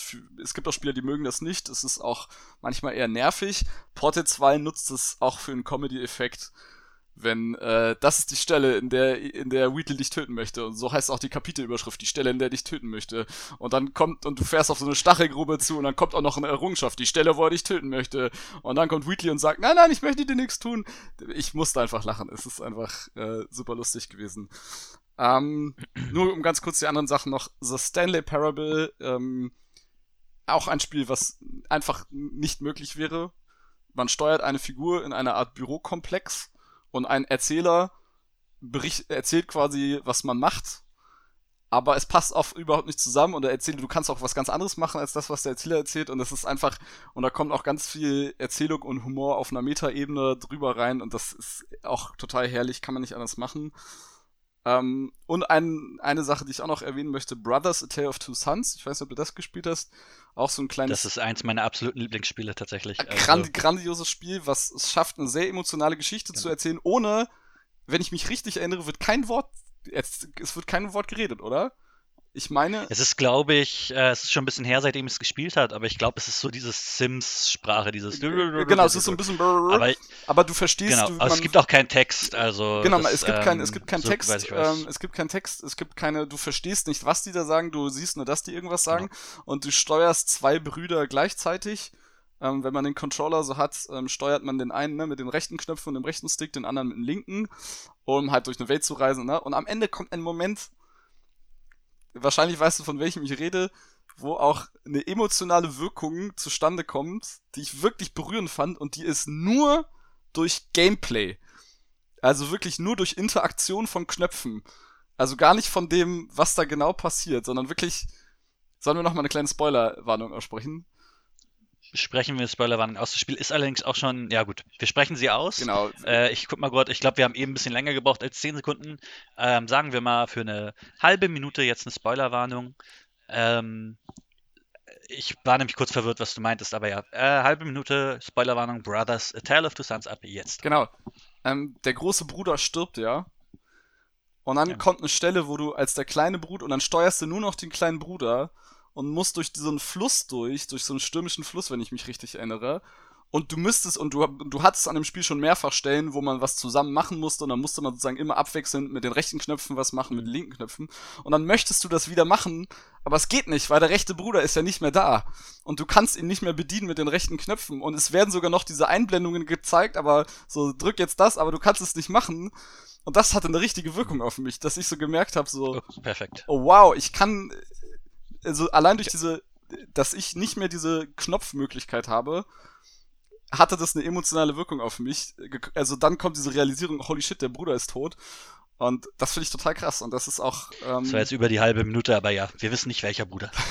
äh, und das ist, äh, das ist halt eine, äh, eine dieser Sachen, die du nur in einem Videospiel durch diese Interaktion, dass man sozusagen als äh, Zuschauer ähm, befördert wird, sozusagen weg vom Zuschauer, sondern interaktiv mit dem Medium äh, genau in Interaktion tritt. Ähm, und wenn es Spiele schaffen, das sozusagen zu nutzen für ihre Narrative, das finde ich grandios. Also da bin ich voll dabei und da bin ich auch immer auf der Suche nach neuen, coolen Sachen, ähm, die da irgendwie versuchen, Geschichten neu zu erzählen. Ganz spannende Sache, finde genau. ich. Ähm, bin ich voll bei dir. Also das, es gibt sehr viele Dinge, die in Spielen einfach durch die Interaktivität möglich sind. Das bringt halt ein neues Element dazu. Du kannst ähm, Filme theoretisch beschreiben in Audio. Äh, es ist natürlich nicht immer das Gleiche. Ähm, ich würde aber ganz einmal zurück zu dem Punkt, dass du sagst, sowas wie Last of Us ist ein Spiel, ist in Filmform auch total möglich. Ähm, du kannst auch die äh, Sachen, die in A Brothers, A Tale of Two Sons passieren, quasi darstellen. Ja, du kannst, du kannst, du kannst es übertragen in ein anderes Medium, aber sozusagen, was ich meine, ist diese, diese, was ich gerade bei Brothers erzählt habe, diese Emotionen am Ende, durch so wie sie hervorgerufen wird, das geht nicht. Das genau. Impossible. Das geht nicht. Ich würde nur äh, sagen wollen, ähm, ohne dass es jetzt mir speziell um Last of Us ging, aber ähm, es geht mir um die Art Spiel, dass du einfach, ähm, dadurch, dass du es ja wirklich erlebst, das ist was, das ist was, das kannst du einfach überhaupt nicht übertragen in ein anderes Medium, weil kein anderes Medium so eine Interaktivität hat. Ja. Ähm, und äh, das, deswegen würde ich auch sagen, dass sowas wie Last of Us nicht einfach zu übertragen ist. Es ist vielleicht einfach Emotionalität äh, zu erzeugen durch typische Klischee-Film, Sachen wie oh, traurige Musik. Und das passiert ja auch in Last of Us, da hast du komplett recht. Ja, und, und vor allem ich bei The Last of Us passieren die, die, Momente, die einen mitreißen bei The Last of Us, finde ich, wenn ich mich so richtig zurückerinnere. Einzige Ausnahme ist die Intro-Sequenz dies, äh, das ist nochmal genau. was anderes. Aber die meisten emotionalen Momente passieren innerhalb von Zwischensequenzen, wo du eh nicht so viel steuern genau. kannst. Worauf wo du, hinaus wo du, wo du, du sozusagen für den Moment wirst du zum Zuschauer wie beim Film sozusagen degradiert und verlierst, verlierst die Kontrolle genau. und da passieren dann die emotionalen Sachen und dann kommst du wieder zurück und jagst einen Hasen mit Ellie. Das hättest du ja überspitzt gesagt. Ich würde nur sagen, dass die Emotionalität da drin halt nochmal gesteigert ist, weil du halt vorher äh, weil du in Kontrolle der Charaktere bist vorher. Und weil du das auch sehr halt, viel, und weil du auch sehr viel mehr Zeit mit den Charakteren verbringst als in einem klassischen genau. Film. Ne? Bei The Last of Us verbringst du 20 Stunden, bis Das du ans Ende kommst mit diese- diesen, mit diesen Charakteren und lernst die kennen und die haben ja auch viele, Eben. und das passiert dann während der Spielsequenzen, die haben ja auch viele Interaktionen miteinander, die Charaktere, und reden miteinander, während sie durch die Spielwelt laufen und reiten. Ähm, und das begleitet einen natürlich über Stunden und das macht natürlich dann den emotionalen Payoff am Ende umso, umso stärker. Da gebe ich dir recht, auf jeden Fall, das stimmt. Genau. Also so The Last of Us in Ja. so einem Zwei-Stunden-Film weiß ich auch nicht, ob die Geschichte da, da hätte ich mir wahrscheinlich gedacht, ach, für so ein Zombie-Film, äh, weiß ich auch nicht, ob ich das äh, so toll Mhm. gefunden hätte. Oder es ist halt ein Road-Movie, wo die Leute äh, ein postapokalyptischer Road-Movie wie quasi The The Road, oh ein Road-Movie ist. Harter Film. Aber beides, beides geht nicht zusammen, was äh, The Last of Us so macht. Diese Länge und gleichzeitig diese, die, die ja doch Action, die stattfindet. Ähm, aber du hast vollkommen recht, Brothers, ich habe es erwähnt, ist eins meiner absoluten Lieblingsspiele. Stanley Parable selber noch nicht gespielt, aber sehr gelacht bei Let's Plays und Streams und Videos und allem möglichen, was ich mir angeguckt habe. Portal, genial. Äh, das ist äh, hauptsächlich auch für den Humor und aber auch für das Puzzle-Gameplay. Ich bin nicht der größte Puzzle-Gamer, ähm, aber das Puzzle-Gameplay im Portal macht einfach nur Spaß. Das stimmt. Und es Das holt ja auch Leute ab, die. genial. Ich bin auch nicht. Das, das ist das Schöne an Porter, es holt ja auch die Leute ab, die eigentlich nicht so die krassen Knobel-Tüftler-Spieler sind und schafft es ja, die da mit rein ins Boot zu holen. Die ersten Level sind ja immer sehr einfach, bis man sehr vertraut ist mit der Mechanik und Genau. bis dann die schwierigeren, schwierigeren Puzzles kommen. Ja, Portal wirklich liebe ich auch. Vor allem, was ich auch schön finde, ist es super lustig, aber gleichzeitig, das kenne ich, habe ich spontan würde ich sagen, kenne ich von nicht so vielen Spielen oder eigentlich von gar keinem Spiel. Gleichzeitig hat es auch, finde ich, sehr unheimliche Aspekte, wie du da in diesen Laboratorien unterwegs bist und dann äh, bei Portal 1 erinnere ich mich gerne daran, wie man auf einmal so die Welt hinter diesen Laboren entdeckt. Weil da, du hast, bist ja mal in diesen ganz sauber geleckten Testkammern unterwegs und dann nach und nach merkst du, dass das, dass das alles nicht ganz koscher ist. Und dann äh, entwickelt sich trotz des Humors, finde ich, auch durchaus eine äh, unheimliche Momente oder unheimliche Aspekte. Finde ich ganz spannend. Das Einzige, was mich bei Portal manchmal, finde ich, mit dem Humor noch ein bisschen stört, ist, wie GLaDOS im ersten Teil am Ende dann immer wieder zwischen Humor und Dings hinterher wechselt. Ich weiß nicht warum, das hat mich manchmal so ein bisschen gestört, aber das ist ein kleiner, kleine, äh, wie sagt man so schön, Erbsenzählerei an einem Riesentitel. Hm. Bist du eher Team 1 oder äh, Team 2, was Titel angeht? Also Portal 1 oder Portal 2? Ich würde sagen, ich bin bei Portal 2. Soll auch gar nicht hier dividierend sein, aber es interessiert mich einfach, was ist dein Lieblingsspiel von den beiden? Ja, ich würde doch auch sagen Portal 2, aber es wäre auch nicht möglich ohne Portal 1. Und ich Ja, das ist Und ich, gla Vollkommen und ich glaube, ja, also das klingt jetzt so banal, das klingt jetzt so, äh, ja, Schlautier, der zweite Teil wäre nicht möglich, aber ich, ich glaube, der zweite Teil hätte bei mir weniger gezündet, wenn ich nicht den ersten davor gespielt hätte und da auch schon begeistert gewesen wäre. Und manche Momente aus dem ersten Teil sind einfach legendär, also The Cake is a Lie und natürlich der Song am Ende, auf den wir am Ende dieser Sendung auch nochmal zu sprechen kommen, das ist auch einfach so eine geniale Krönung, was Portal 2 versucht es ja auch mit so einem Song, aber das hat einfach nicht die gleiche Wirkung, wie äh, wenn am Ende von Portal 1 dann dieses Lied angestimmt wird. Da hast du vollkommen recht. Ähm, wenn wir jetzt bei schon bei Sachen sind, die nur in Spielen möglich sind, Narrative. Ähm, du hast ja auch noch zum Beispiel Firewatch erwähnt, finde ich sehr interessant, weil das kam mir irgendwie, so, hat mich überhaupt nie richtig angesprochen. Aber Kann ich, kann äh, ich was dir, meinst du denn? dir, gerade wenn ich jetzt so über das, was wir jetzt über Spiele geredet haben, kann ich dir s- wärmstens ans Herz legen. Das ist ein ganz tolles Spiel, finde ich. Okay. Und das ist auch, auch da wieder ein Ding, was, äh, glaube ich, so in Spielen nicht möglich wäre, äh, in, in Filmen nicht möglich wäre, weil man äh, spielt eine Art Park Ranger in irgendeinem typisch amerikanischen Nationalpark, der da in so einem Hochstuhl sitzt quasi und ähm, irgendwelche Wanderer verjagt, weil die irgendwas vollmüllen und hat Funkkontakt mit einer Kollegin, die man sieht immer nur so einen anderen Turm, irgendwie weiß das ich, wie viele Meilen entfernt und hat immer Funkkontakt mit der und während man sozusagen durch diesen Park läuft und Sachen passieren, hat man gleichzeitig Funkkontakt mit ihr und es ist wirklich eine sehr schöne Geschichte. Das Ende hat viele enttäuscht. Ich fand das Ende grandios, aber das ist eine Sache, da kann man äh, drüber streiten oder kann man drüber reden, wenn alle das kennen. Das muss jetzt nicht weiter ausbreiten, aber es ist eine sehr schöne, sehr zwischenmenschliche Geschichte auch. Ja, wie gesagt, ich habe da ein bisschen was gesehen. Der Trailer war schon relativ langweilig. Ich bin auch aber nicht der größte Fan von, ähm, Walking Simulators. von diesen Arten. Ja, es, es heißt Walking Simulator. Ich ja sehe, wo es herkommt mit der. Ja, Ja, eben. Ich, ich sehe, wo es herkommt mit der Art, wie Spiele erzählt werden, mit dieser Narrative, die vor allem drin steckt. Ähm, für mich heißt Spielen aber tatsächlich auch etwas, es muss nicht sein, dass ich in Spielen keine tiefen Stories will, weil ja gerade in Walking Simulators auf diese Stories drinstecken. Ähm, aber Spielen heißt für mich auch etwas machen wirklich. Und ich habe immer das Gefühl, wenn ich sowas anfange, dass ich da nichts mache. Und das ist für mich ein Problem dabei. Also ich sehe vollkommen, wo es herkommen kann, dass Aber es halt eine sehr du, schöne Erfahrung sein was kann. ganz genau mit machen? Meinst du so Interaktion oder meinst du, ähm, oder was genau meinst du? Ja, ich meine, ich meine auch selber irgendeinen großen Einfluss haben. Ich habe bei Spielen äh, wie, ähm, ich habe jetzt äh, Firewatch natürlich noch nicht gespielt, aber bei Spielen wie What Remains of Aiden, Eden Finch oder ähm, Das fand ich auch da gibt es ganz noch dieses andere mit, mit den anderen. Ja, die Story, das ist, das ist eine super Sache, aber irgendwann, ich weiß nicht, wird mir langweilig, weil ich selber nichts mache. Echt, Und aber das- gerade das- bei, das gerade bei The wiederum- What Remains of Edith Finch, da macht man doch super viel. Und jedes Kapitel ist ja so ein Spiel in sich und erzählt eine Geschichte durch dieses Minispiel sozusagen. Ich, das fand ich ganz toll. Das ist auch, auch eine Sache, die in einem Film so nicht funktioniert hätte. Ähm, gerade, Ja, gerade, gerade das, an gerade das fand ich da eigentlich eher. Ich, also bei diesen Walking Simulatoren denke ich immer an ähm, ähm, Everybody's Gone to Rapture und was war denn der erste? Es gab so ein, oder Gun Home, glaube ich, und es gab so einen, der erste, der diesen Begriff von Walking Simulatoren, der hat das so groß gemacht, da habe ich gerade den Titel vergessen. Ja, Ähm, vielleicht waren auch das eher die Titel, an die ich gedacht habe. Vielleicht, Wo man äh, wirklich nur rum, wo man wirklich nur rumläuft und dann kommen so ähm, kryptische Audionachrichten werden eingesprochen und irgendwelche Sounds. Oh. Genau. Ähm, da bin ich jetzt auch nicht ein Fan von. Also vor allem, wenn es dann auch so kryptisch ist, dass die Geschichte auch keinen Sinn ergibt. Ähm, und du denkst, ah, das ist jetzt total artsy und keine Ahnung was, aber man läuft eigentlich nur irgendwie durch eine schön gemachte Gegend, das muss man sagen, aber trotzdem läuft man rum. Da gebe ich dir recht, das ähm, tönt mich dann auch nicht so an. Also da bin ich dann auch ein bisschen, ja gut, das kann man sich jetzt auch sparen. Genau, Aber, auch das da möchte ich, aber auch das Leute, möchte ich das nicht mögen. ähm, objektiv kleinreden. Also wenn da jemand Spaß dran hat, dann äh, happy welcome irgendwie. Genau. Ja, es ist halt einfach nicht so, glaube ich, mein Genre. Das ist, äh, ist auch immer eine sehr interessante Diskussion. Äh, die wird jetzt, glaube ich, noch weiter und noch weiter weg von allem führen, was wir eigentlich vorhatten.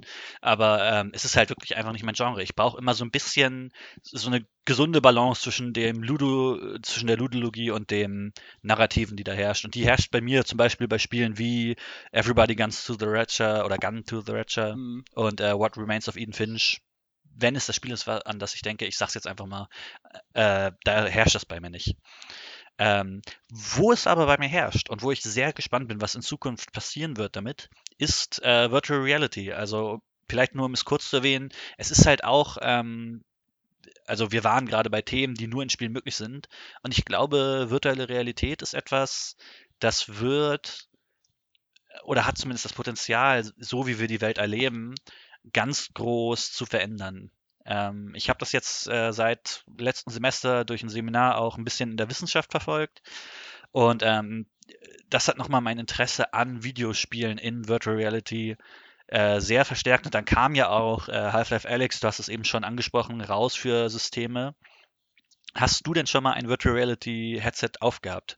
Weißt du, warum es Leute so, so äh, fasziniert? Äh, ja, ich hatte zweimal, ich hatte zweimal eins auf, bin massiv enttäuscht gewesen und habe aktuell gar keinen Bock Oh. drauf.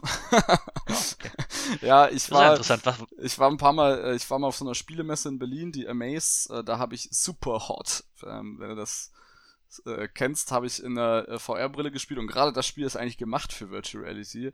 Die Macher haben das ja auch ursprünglich nur dafür eigentlich gebaut und haben dann erst im Nachhinein auch die Nicht-VR-Version gebaut. Ähm, tolles Spiel, aber ich, ähm, also einmal als Brillenträger ist es total doof, ähm, weil ohne Brille sieht man, also sehe ich nix. Das ist ganz, ich verstehe auch das nicht warum, weil ich bin ja kurzsichtig, also eigentlich sollte ich ja auf die Entfernung scharf sehen, aber irgendwie funktioniert es Mhm. trotzdem nicht. Ich verstehe nicht, ob das mit diesen Linsen in der Brille zusammenhängt. Habe ich mich auch nicht so mit auseinandergesetzt. Auf jeden Fall habe ich nichts gesehen. Und mit Brille ist es super ungemütlich. Ähm, dann, das muss man auch dazu sagen, war vor ein paar Jahren. Mittlerweile sind die Brillen ja auch schon deutlich besser. War die Auflösung, also ich hatte diesen, diesen Rastereffekt. Also ich habe so ganz stark gesehen, dass dieses Bild zusammengesetzt ist aus einzelnen Bildern ähm, mit sehr deutlichen schwarzen Linien dazwischen. Also verpixelt ist gar kein Ausdruck. Also nicht die Verpixel waren groß, sondern zwischen den Pixeln waren sozusagen nochmal große schwarze Linien, dieser Rastereffekt. Und das hat mich, Hm. das hat mich irgendwie so rausgerissen, dass ich irgendwie dachte, ja, dann spiele ich das lieber an einem schönen Monitor in schöner Hochauflösung, ähm, als jetzt irgendwie so total schmierig und verpixelt und ja, okay, ich kann jetzt meinen Kopf so bewegen und bin dann, äh, dann bewegt sich auch die Kameraperspektive, aber also mir hat das tatsächlich sehr wenig gegeben. Ich bin, ich verfolge trotzdem äh, mit Achtung, was da passiert, vor allem äh, weil jetzt, ich habe schon gehört, dass es ab, auch abseits von Half-Life Alyx mittlerweile echt einige richtig tolle Spiele für VR geben soll, die auch wirklich dann nur in VR funktionieren. Ähm, ich verfolge das schon und wenn es da gute Modelle, preisgünstige Modelle gibt, was glaube ich noch ein paar Jahre dauern sollte, weil die aktuellen preisgünstigen Modelle haben immer noch das gleiche Problem, was ich gerade beschrieben habe. Und die Modelle, wo das schon besser sein soll, sind immer noch im über 500 Euro Bereich. Da warte ich mal noch ein bisschen ab. Vollkommen. Also ich habe auch kein eigenes Headset. Äh, Gerade genau wenn ich schon am Anfang gesagt habe, dass ich mir die Switch aus Preisgründen momentan nicht holen kann, kann ich mir auch kein Headset leisten. Ähm, ich habe es aber über die Jahre hinweg immer mal wieder an verschiedenen Stellen aufgehabt. Also ich habe, ähm, ich glaube, das war das erste Mal, wo das Oculus damals auf der Gamescom war. Das muss 2013 gewesen sein, 2012? Irgendwo oder so, war es sogar noch so im Zeitraum, ich weiß. Vielleicht, genau. Da gab es äh, einen Stand mit Oculus und ich bin normalerweise, wenn ich auf solche Messen fahre, ich war auch seit Jahren nicht mehr auf der Gamescom, weil es einfach zu voll geworden ist, aber ich bin gern zu den Ständen gegangen, wo es nicht so viel gibt. Ich habe mich für die Oculus, glaube ich, sechs Stunden angestellt. Das ist echt krank gewesen. Ähm, und es gab auch nur Skyrim da zu spielen. Und es gab, es war nicht mal so, dass man seinen Kopf bewegen konnte es war einfach so, dass man wirklich nur die, die, das quasi der Screen dargestellt wurde. Mhm. Und es gab halt aber trotzdem dadurch diesen 3D-Effekt. Ähm, oder diesen Virtual Reality-Effekt. Und ich war, ich war komischerweise sofort gehuckt. Also mich hat diese, diese neue Immersion, mich hat das so äh, über, also nicht nur über, überzeugt ist das falsche Wort, aber mich hat das so umgehauen. Mhm. Und dadurch dann überzeugt quasi. Ich war, ich war hin und weg und ähm, seitdem habe ich immer, wenn ich die Chance hatte, irgendwie äh, mir so ein Headset aufzusetzen, habe ich es auch getan und habe es äh, ausgereizt bis zum geht nicht mehr. Ich war vor drei Jahren, glaube ich, ähm, da hat ein Freund von mir in Kiel noch gewohnt und studiert. Da war so eine Anime-Expo und da gab es auch ein, ähm, ein Headset, wo ein Videospiel drauf lief. Ich weiß nicht mehr, wie es hieß, hatte gar nichts mit Anime zu tun. Ähm, du warst quasi in der Zukunft, hattest du, du hattest zwei Controller. Äh, die gab es damals, glaube ich, noch gar nicht, als, äh, also vorher, als ich das mit der Oculus und Skyrim gemacht habe. Der ein Controller war ein Schild ein anderes Kon mit dem anderen Controller hast du eine Waffe gehalten und es war in so einem Synthi-Zukunftslook und dann kamen halt Drohnen, die du abwehren musstest. Und äh, das, das war halt komischerweise, das hat mich so erinnert daran, wie ich als Kind auf dem, auf dem äh, Spielplatz war und Stöcker und Steine genommen habe und äh, Blätter irgendwie und damit so getan habe, als wäre ich irgendwas, als wäre ich ein Ritter, als wäre ich äh, selber ein, äh, ein Drache. Das habe ich als Kind manchmal, als kleines Kind auch noch gespielt mit Blättern, mhm. mit Stöckern, wo noch viele Blätter dran war. Und das dann irgendwie in die, in die Virtual Reality übertragen zu sehen, diese unendliche Möglichkeit der Kreativität, das hat mich so, so umgehauen. Und ich bin so gespannt darauf, was kommt. Und ich hätte so, und das ist das letzte so, was ich sage, aber so gerne auch jetzt selber für äh, Alex ein Headset gehabt, weil das ja wirklich ja, angeblich, zumindest von dem technischen, ähm, viele tolle Sachen gemacht hat. Ja, Gerade jetzt bei Half-Life Alex war ich natürlich auch, äh, da war ich jetzt natürlich auch schon wieder verlockt, so, ach, das wäre schon geil, das da auch mal wirklich auszuprobieren. Aber das werde ich wahrscheinlich dann erstmal in ein paar Jahren dann nachholen oder so, aber jetzt aktuell. Mhm. Ja, aber Mensch, ich bin ja fast neidisch, wenn du das so erzählst, dass dich das so begeistert hat, weil das wirklich auf mich diese ja, Wirkung gar nicht hatte. Es ist einfach eine interessante Sache, ähm, auch wieder zum Thema Story-Erzählung, äh, also die Narrative in Videospielen geht, glaube ich, wenn du wirklich selber nochmal drin steckst, ähm, tausendmal besser. Und es interessiert mich auch zum Thema der Verbindung von Medien. Also wenn du einen Film über Virtual Reality schaust, und zwar nicht in so, es gibt ja inzwischen schon ähm, es gibt so Sachen wie virtuelle äh, Kinoseele, wo man sich reinsetzen kann, sondern wirklich einen Film dir anguckst, in dem du quasi durch die Augen des Charakters das siehst. Mhm. Ähm, ist es dann immer noch ein Film oder gibt es vielleicht dann Filme, die auch interaktiv gestaltet werden von großen Studios wie Hollywood, also von großen Studios in Hollywood und dann sind das plötzlich Spiele, werden Spiele plötzlich zu Filmen gemacht? Also diese, das, was damit möglich ist, das klingt jetzt ein bisschen komisch, aber. Ähm, aber es ist spannend, weil Spiele und Filme sind schon sehr ja. nah dran, finde ich, als Medium. Es gibt ja auch diese interaktiven Spiele Eben. wie äh, die ganzen Telltale-Spiele, wo ja genau. du eigentlich oft nur zuguckst und in richtigen Momenten halt dich entscheidest und einen Knopf drückst sozusagen. Das, äh, so ein Choose Your Own Adventure Book ist das ja genau, quasi. Genau, das ist, mal interess ist interessant, dass du das sagst, sozusagen interessant sozusagen. Telltale sind so interaktive Spiele, äh, interaktive Filme und das, und das, was du beschreibst, wäre sozusagen das Gleiche, aber aus der Filmrichtung sozusagen, nicht aus der Spielerrichtung, sondern Genau. ein Film, das zum Spiel wird. Ein Film, der zum Spiel wird. Das Genau, und ich kann mir spannend. vorstellen, dass das vielleicht in Kinos äh, natürlich in weiter Zukunft, vielleicht sogar nach meiner Lebenszeit, aber dass äh, es irgendwann solche Virtual Reality Kinos gibt. Also das, die werden ja auch nicht so platzgebunden, weil das ja halt gerade wirklich wie ein normales Headset, das setzt man sich auf, Ja. äh, dann kriegt jeder so seine Kammer und kann das dann erleben. Das ist natürlich auch ein bisschen antisozial, also nicht, Schon, weil man dann halt ganz allein in seiner Welt ist, Also aber man es hat halt eine Immersionsgrenz, äh, äh, also Immersionsebene, die ein normaler Kinosaal halt einfach nicht bieten kann. Das ist doch der. Klassiker aus diesen Science-Fiction-Filmen, wenn so Virtual Reality dargestellt wird, dann sind das Genau. einfach nur irgendwelche dicken Gamer, die in so einem krassen Stuhl sitzen mit so einer krassen Brille und da einfach nur noch den ganzen Ja. Tag in so einer virtuellen Welt sind und sich nicht mehr so Matrix-mäßig da nicht mehr rausbewegen. Ja, mal Ich gucken, glaube, mal du denkst gucken, ob so krass eigentlich.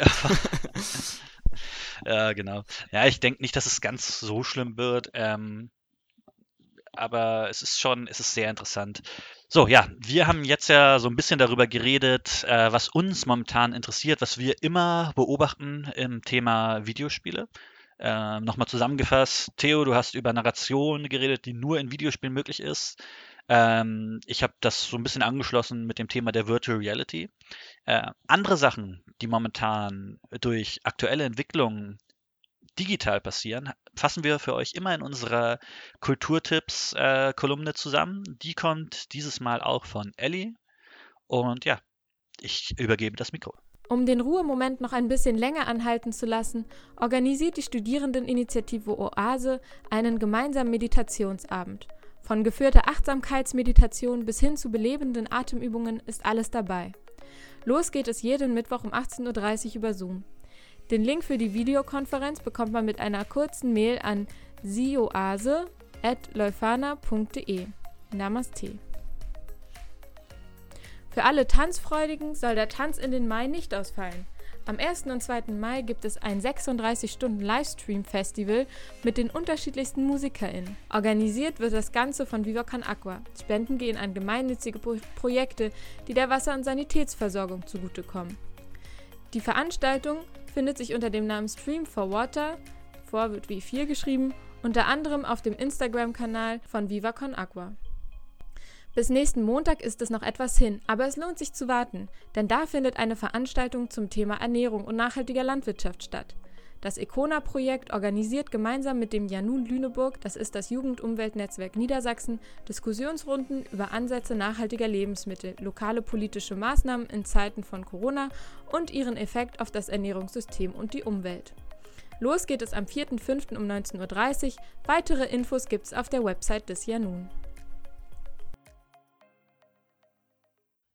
So, danke Elli dafür. Ähm, ja, Theo, äh, wir, es gibt Online-Kulturtipps, die wir gerade gehört haben. Es gibt auch Online-Multiplayer. Wie stehst du zum normalen Online-Multiplayer? Ähm, spielst du gerne gegen andere Menschen? Spielst du gerne mit anderen Menschen Koop? Was Hm. machst du da? Also ich hab's ja, ich hab's erzählt, vor allem Narrative ist bei Spielen mir wichtig. Das lässt schon durchklingen, dass ich vor allem äh, Singleplayer-Spiele spiele. Ich finde aber auch äh, Ko- Koop-Spiele, also dass man zusammen spielt gegen einen Computer, gegen ein oder für ein gemeinsames Ziel, die machen mir auch viel Spaß. Kompetitives Multiplayer, dann so gegeneinander richtig spielen, habe ich auch, kann mir auch Spaß machen, aber nie lange, weil es für mich schnell weniger Spaß ist und Genuss ist, sondern schnell für mich in Anstrengung und Arbeit ausartet. Man muss aber auch dazu sagen, ich war auch in meinem Alltag abseits von Videospielen nie ein großer Fan von sportlichem Wettkampf.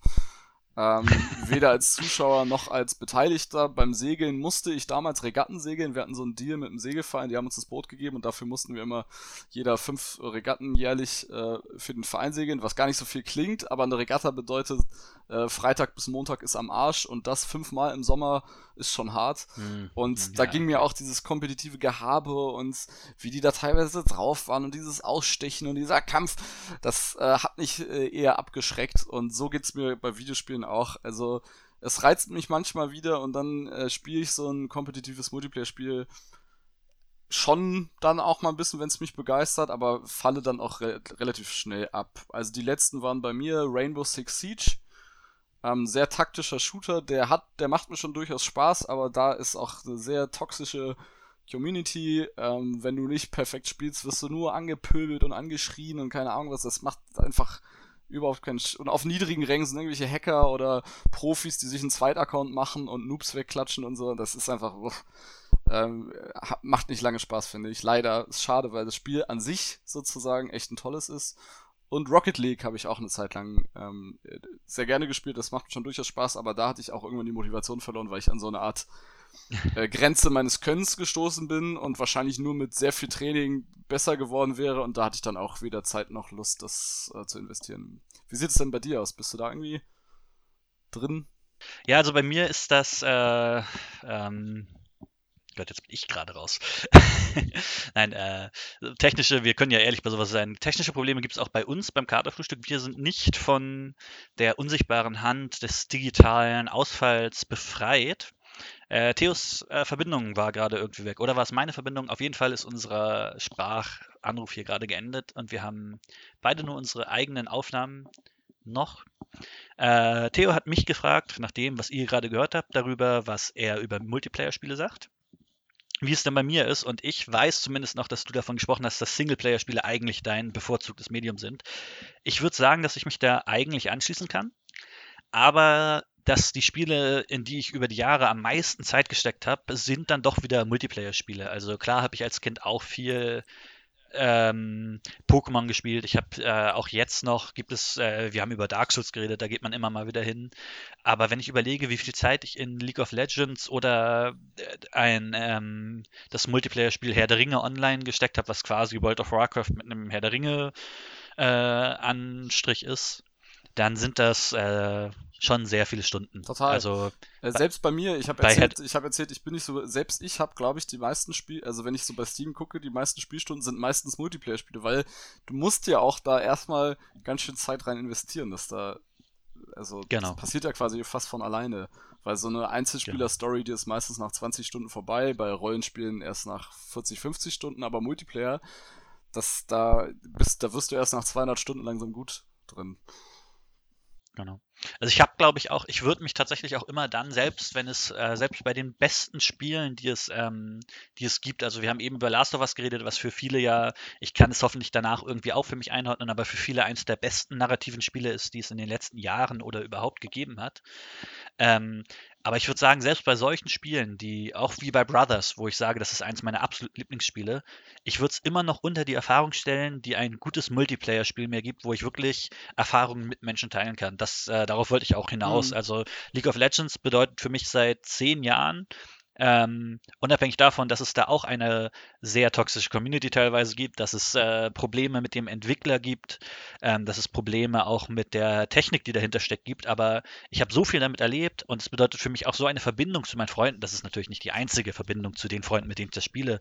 Aber 2015 haben wir dann einen Ausflug nach Berlin gemacht und uns das Weltmeisterschaftsfinale angesehen. Oh, krass. 2016 für, war in Hamburg, das ist ja ein bisschen näher dran, war auch ein Qualifikationsspiel, was wir uns vor Ort angesehen haben. Äh, die Community, die sich, äh, die verschiedenen Leute, die ich auch da wirklich nur in-game kennengelernt habe, Leute, die ich auch heute noch zu ja, vielleicht nicht Freunden, aber Bekanntschaften zählen würde, mit denen ich immer mal wieder äh, sch schreibe, die selber gar nicht mehr spielen, aber wo immer noch Kontakt besteht. Sowas hat zum Beispiel nur League of Legends oder halt äh, Herr der Ringe Online für mich hervorgebracht. Und diese Art, dieser, dieser Einfluss auf mein Leben, würde ich fast noch über andere Sachen wie äh, was Dark Souls, super Spiel, äh, ist, Dark Souls ist, glaube ich, mein absolutes Lieblings-Singleplayer-Spiel. Mhm. Aber ich würde es immer noch unter die Erfahrung, die mir unabhängig vom Spiel League of Legends oder Herr der Ringe Online zum Beispiel gegeben haben, stellen. Ja. Lange Rede, kurzer Sinn halt dessen. Ähm, genau. Du hast es ja auch schon angesprochen, dass äh, E-Sports für dich nicht so unbequem ist, diese kompetitive Sache. Das ist was, was mir bei League of Legends tatsächlich sehr zuspricht. Also ich messe mich da gern mit Leuten. Ich bin nicht der beste Spieler, aber äh, ja, das ist, glaube ich, sogar noch untertrieben. Ähm, ich bin auch, das Problem ist auch, ich bin auch ein schlechter Verlierer. Also wenn dann, äh, wenn ich ah, völlig ja, platt, okay, ich, ich titte ziemlich schnell. Also wenn ich zwei, drei Runden hm. verliere, dann, dann werde ich auch schon wütend und mache lieber den Computer aus. Liegt da äh, auch bei, war das auch bei Rocket League so? Bei Rocket League musste ich immer so lachen. Ich bin bei Rocket League nie wirklich reingekommen, das Spiel, aber es ist so ein lustiges Spiel. Also kurz für alle, die es nicht kennen, Rocket League ist ein Spiel, wo man ähm, quasi mit Autos Fußball spielt. Das klingt sehr albern, aber es ist überraschend kompetitiv.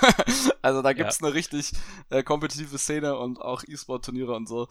Ähm, ja, auch das hat mich sehr wütend gemacht. Ich musste bei Rocket League auch oft lachen, Okay. weil tatsächlich muss ich auch oft lachen, weil es einfach echt, es passieren wirklich viele lustige Situationen in dem Spiel. Ähm, schon teilweise manchmal grenzt es wirklich an Slapstick. Ähm, aber äh, auch da, wenn man dann noch irgendwelche Leute hat, die einen auch noch ähm, provozieren, äh, das funktioniert bei mir komplett. Also auch so psychologisches äh, Toxic-Spielen äh, machen ja auch viele mit Absicht, um ihre Gegenspieler aus dem Konzept zu bringen. Funktioniert bei mir perfekt. Also wirklich, da bin ich äh, eine leichte Zielscheibe für. Aber dabei, dafür gibt es doch extra keinen Chat bei Rocket Safe. Es gibt ja nur diese Reaktionssachen. Ne? What a save, what a save. Ähm, d- der, es gibt auch einen Chat tatsächlich, den benutzen auf Konsolen halt Gibt natürlich es? kaum welche, weil ja, aber auf PC haben den viele benutzt. Ähm, aber auch diese What is Safe machen dich natürlich fertig, ne? Wenn du äh, eine, pa eine Parade völlig verkackst und wegen dir deine Mannschaft ein Tor kassiert und dann schreiben alle What is safe, what is safe, what Okay. is safe, denkst du, oh, ja, äh, piep euch alle. Hm. Äh, Ja, also ich muss sagen, tatsächlich, wenn es gute, äh, man nennt das ja im, im Umgang, das gibt's ja wahrscheinlich kein Begriff, der jetzt nur für Online-Gaming erfunden wurde, Trash Talk und Banter. ja. Ähm, ich muss sagen, wenn das teilweise kreativ ist, genau, wenn das teilweise kreativ ist, dann liebe ich das eigentlich sogar. Also natürlich Leute, die jetzt äh, andere Leute beleidigen, die rassistische, sexistische, homophobe äh, Sachen benutzen ähm, und da einfach denken, ja, auch als Beleidigung kann ich das benutzen, ich stehe da ja nicht hinter. Das ist, das ist absoluter Mist und das gibt's ganz große Probleme in der Online, in den Online-Communities. Ähm, aber wenn es interessanter Trash-Talk ist, lustiger Trash-Talk, lustiger Banter, ähm, ich hatte auch es, es, ich finde es so gut. Ich Ja, finde es so gut. Ich weiß, ich weiß schon, was du meinst. Es gibt schon auch lustigen Trash-Talk. Und ich bin ja auch nicht Hm. unschuldig. Also wenn ich mit Freunden zusammengespielt habe, ähm, dann haben wir natürlich auch, äh, man neigt ja auch manchmal dazu. Also gerade wenn man dann vielleicht mehr in der Überhand ist und die Gegner ein bisschen fertig macht, dann äh, rutscht dann natürlich dann auch manchmal ein Spruch raus. Einfach weil man sich gerade so freut, weil man gerade so zack, zack, ein Tor nach dem anderen reindübelt. Ähm, aber es war bei mir, glaube ich, vor allem, weil ich bei wenig Spielen auf so ein fortgeschrittenes Level gekommen bin bei vielen Multiplayer-Spielen, sondern halt immer, man fängt ja immer als Noob, ne, also als Anfänger an. Und ich finde, Noob zu, Mhm. Noobs zu trashen ist absolut, absolutes Unding irgendwie und das macht mich auch wütend. Und das ist so, Ja, das ist. Das ja, was denkst also was, ja klar bin ich schlecht in dem Spiel. Ich bin bin ja auch, also hast du auch recht, ich bin ja auch ein Noob, ich habe ja angefangen, aber Genau. wär's mit ein bisschen Support und nicht äh, niedermachen irgendwie. Und es ist auch komisch, weil du schadest ja deiner Spieler, deiner Playerbase, wenn du Einsteiger raushaben willst, weil die dich stören, weil die zu schlecht sind. Ja, dann hast du halt in einem Jahr keine Leute mehr, die dieses Spiel spielen.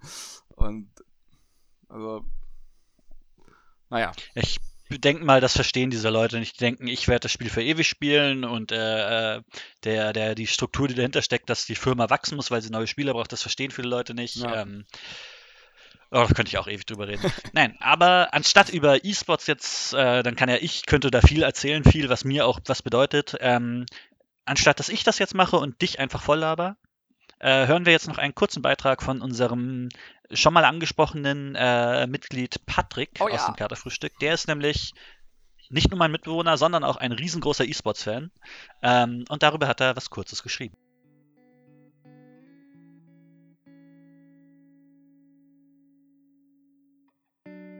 In Videospielen kann es um mehr gehen als Sieg oder Niederlage. SpielerInnen zocken zur Entspannung, alleine oder mit Gleichgesinnten, aus Neugier an virtuellen Welten und interaktiven Geschichten oder um den Highscore zu knacken. Für mich sticht schon immer eine Form des Spielens heraus. Der kompetitive Mehrspieler, der virtuelle Wettstreit, der elektronische Sport. Kurz E-Sport. Seit Jahren verfolge ich nun Online-Mehrspieler-Wettkämpfe auf professionellem Niveau. Ich selbst bin eine absolute Nulpe, für meine eigene E-Sport-Karriere hat es nie gereicht. Trotzdem begeistert mich das kompetitive Spiel. Mein Herz schlägt dann hoch, wenn sich menschliche Spielerinnen und Spieler im virtuellen Raum ordentlich auf die Backen geben. Meine Faszination dafür sitzt sehr tief und das ist gar nicht so leicht zu erklären. Vielleicht romantisiere ich einfach den Gladiatorenkampf. Eins gegen eins bis ans Limit. Die Perfektion immer wiederkehrender Abläufe und das Meistern brenzliger Momente. Ein Balance halten zwischen Adrenalinschüben und innerer Klarheit. Ein Kampf gegen sich selbst, gegen das Spiel, ein Kampf gegen den Kontrahenten. Außerdem finde ich, dass E-Sport für alle da ist. Egal wer du bist und woher du kommst, für ein Duell mit festen Regeln braucht es nur Maus und Tastatur. Ob du gewinnst oder verlierst, hängt alleine von deiner Leidenschaft und deinem Können ab. SpielerInnen von allen Kontinenten und in jedem Alter können sich zum kompetitiven Spielen verabreden. Das Duell auf Augenhöhe bleibt einfach zeitlos. Alles fing an mit den World Cyber Games. Mittlerweile sind E-Sport-Turniere rekordverdächtige Riesenveranstaltungen. Im vergangenen Jahrzehnt gab es Offline-Turniere, die Stadien gefüllt haben, professionell organisiert und hochwertig auf die heimischen Bildschirme übertragen wurden. Spieler und Spielerinnen werden zu Legenden. Fans jubeln ihre Lieblingsteams an. Jedes Spiel hat sein eigenes Spektakel. Selbst ewig alte Spiele werden von aktiven Fans am Leben gehalten weil sie Ligen organisieren, in Foren über Regeln und Strategien diskutieren, Turniere besuchen und bewerben, Fanart anfertigen und sogar Songs komponieren. Natürlich gibt es auch viele andere Aspekte. Ich kann auch nicht beantworten, ob E-Sport bei den Olympischen Spielen etabliert oder als richtiger Sport anerkannt werden soll. Und in den letzten Jahren hat sich die E-Sport-Szene stark kommerzialisiert. Dazu leidet die gesamte Videospielindustrie, weil sich Entwicklung und Marketing vermehrt auf diese eine Art der Aufmachung versteifen. Und E-Sport wird auch weiterhin eine nerdige Subkultur für fanatische Streitvoyeure bleiben. Und das ist auch gut so. Denn ich liebe den virtuellen Wettkampf, die Menschen, die ihn ausfechten, in all diesen fantastischen Spielen. Vielleicht ist E-Sport ja auch etwas für euch.